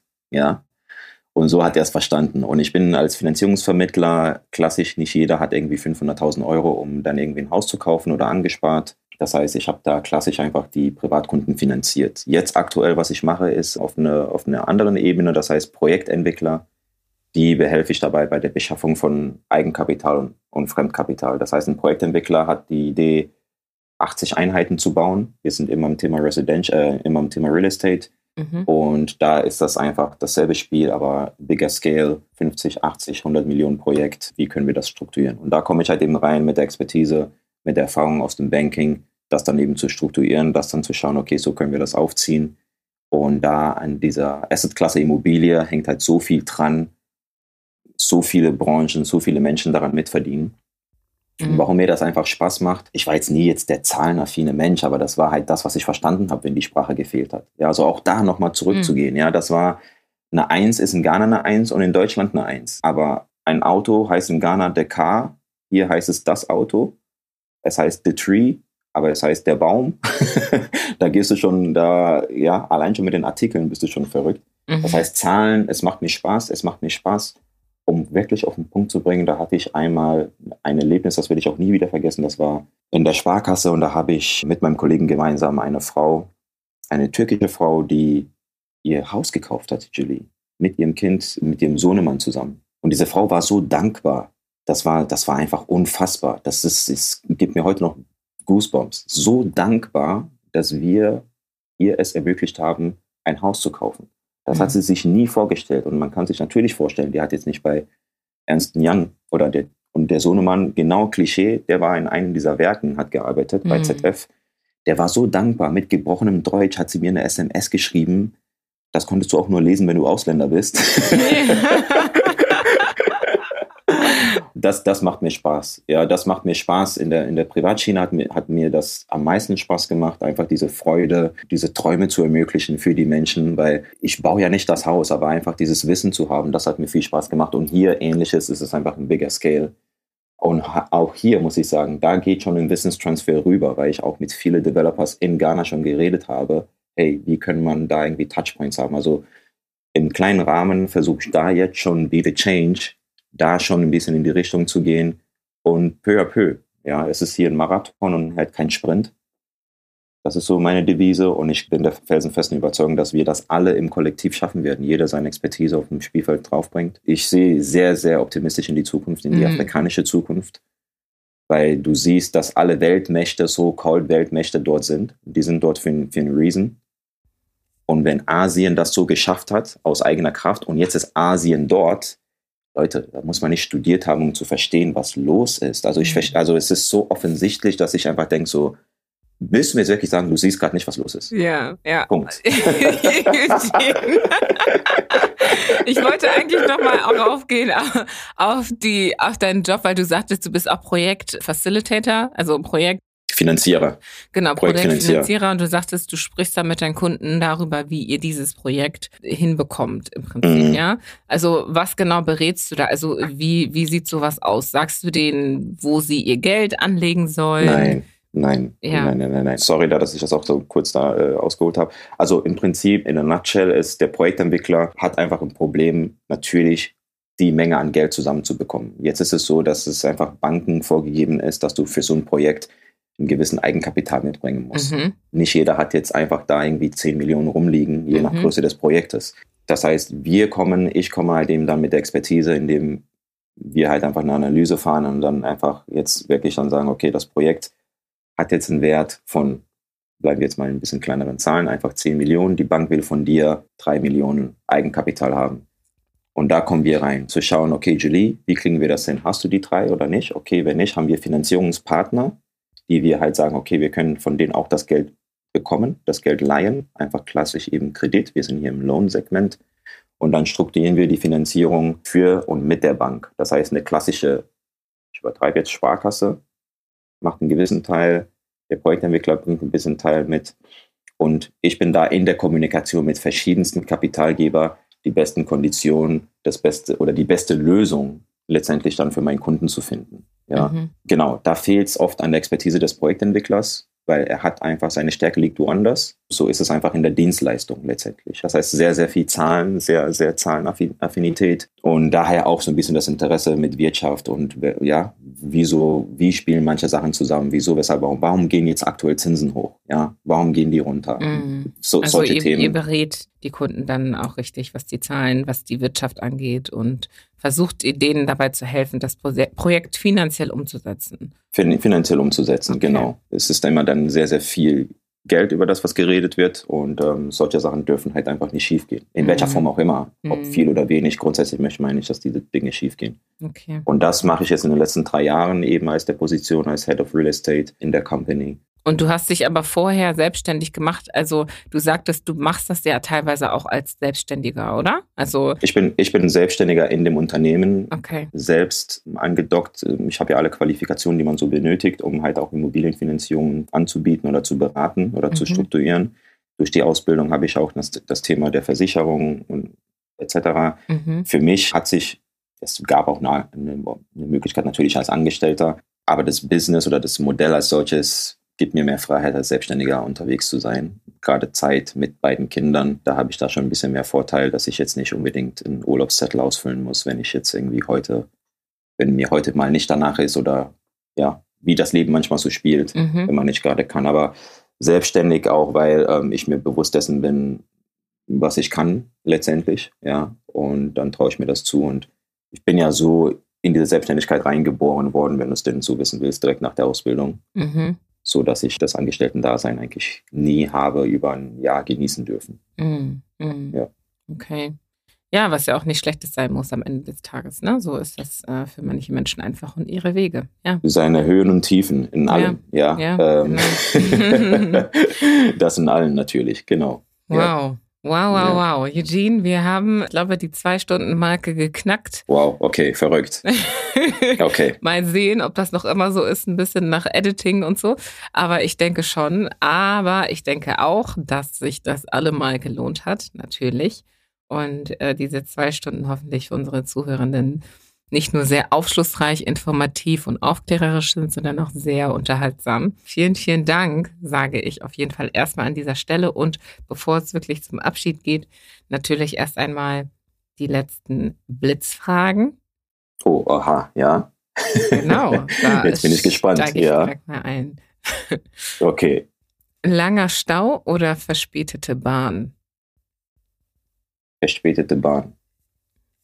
Ja. Frühling oder Herbst? Herbst. Skeptisch oder volles Vertrauen? Skeptisch. Hände oder Füße? Hände. Vergangenheit oder Zukunft? Zukunft. Afrikaner oder Deutscher? Afrikaner. Stolzer Afrikaner. okay. That's it. That's wow. it. Wow. Yeah. Okay. Gibt mir auch gerade sehr viel zu denken. Okay, aber. Ja, nimm es gerne mit, lass es noch marinieren. Okay. ja, vielen Dank, Eugene. Also, es war ein unglaublich tolles, tolles, tolles Gespräch. Ich habe es so genossen, so viel gelernt, mir auch einige Notizen gemacht und ja, werde versuchen, so gut es geht, auch ein paar Ressourcen für unsere Zuhörenden in die Shownotes zu setzen, damit man sich auch weiter informieren kann über gewisse Themen, die du angesprochen hast, die sehr, sehr, sehr wichtig sind. Und ich hatte schon angedeutet, wir müssen das Gespräch fortführen, das werden wir auch. Aber ähm, danke. Sehr, sehr gerne. Danke, also danke. ja, sehr, sehr gerne. Auch ich nochmals, also wie gesagt, ich kann einfach die, die Werthaltigkeit deiner Arbeit hier einfach nicht, also das, da, dafür fühlt mir einfach es fehlt mir einfach der Wortschatz dafür. Super, super. Also unglaublich vielen, vielen Dank für deine Arbeit. Wir wissen ja alle, Reality Hits, das Leben spielt ja auch mit einher. Ich hoffe einfach, dass die Ressourcen, die Kraft da ist, das hier sehr, sehr lange fortzuführen, weil das wird auch dazu geben, auch diesen Mindset auch bei den Generationen einfach auch, ja, auch mal zu festigen, zu ändern und die, die einfach zu motivieren, Julie. Und äh, da finde ich, das machst du unglaublich, unfassbar geil. Also ich, also vielen, vielen Dank. Also ne, eine Ehre auf jeden Fall, hier dabei sein zu dürfen. Und äh, wen es interessiert oder nicht interessiert, hier mein, mein Leben davon so ein bisschen zu erzählen. Und freue mich auf jeden Fall, wenn auch und wie auch immer ich dich unterstützen kann. Ja. Danke, danke, danke, danke. Das Streben nach Glück. Und das Glück hat Eugene gefunden. Eugene sagt, du bist eigentlich die Norm. Was würde geschehen, wenn wir uns alle so sehen würden, als wären wir die Norm? Als wären wir die Selbstverständlichkeit, als würden wir unsere Existenz und unsere Berechtigung dafür, all das zu tun, was uns vorschwebt, gar nie bezweifeln. Persönlich freue ich mich sehr, wenn ich sehe, wie diese Art zu denken eine Realität für mehr und mehr schwarze Menschen wird, die sich und ihr vererbtes Gedankengut hinterfragen und Vorbilder werden, wie Eugene, die ihren Söhnen und Töchtern zeigen können, was möglich ist und dass wir den Standard für das setzen, wozu wir in der Lage sind. Als schwarze Menschen mit den Assets einer Bikultur, bestehend aus zum Beispiel Deutschland und einem afrikanischen Staat, sind wir zudem in einer einzigartigen Position, Brücken zu bauen. Mein Wunsch ist, dass diese Erkenntnis ebenfalls zu einer Norm wird, von der wir alle schlussendlich profitieren können. Eugene hat es so schön dargestellt und ich sehe schon jetzt, wie sein Sohn und andere kleine Jungs da draußen in seine Fußstapfen treten werden. Wenn euch diese Folge gefallen hat, dann freue ich mich sehr über einen Daumen hoch und sogar eine Weiterempfehlung an jemanden, dem diese Folge ebenfalls gefallen könnte und auch helfen könnte natürlich. Danke fürs Zuhören, fürs Reinhören und bis zum nächsten Mal bei Afrikaner. I am child, I am Billy, I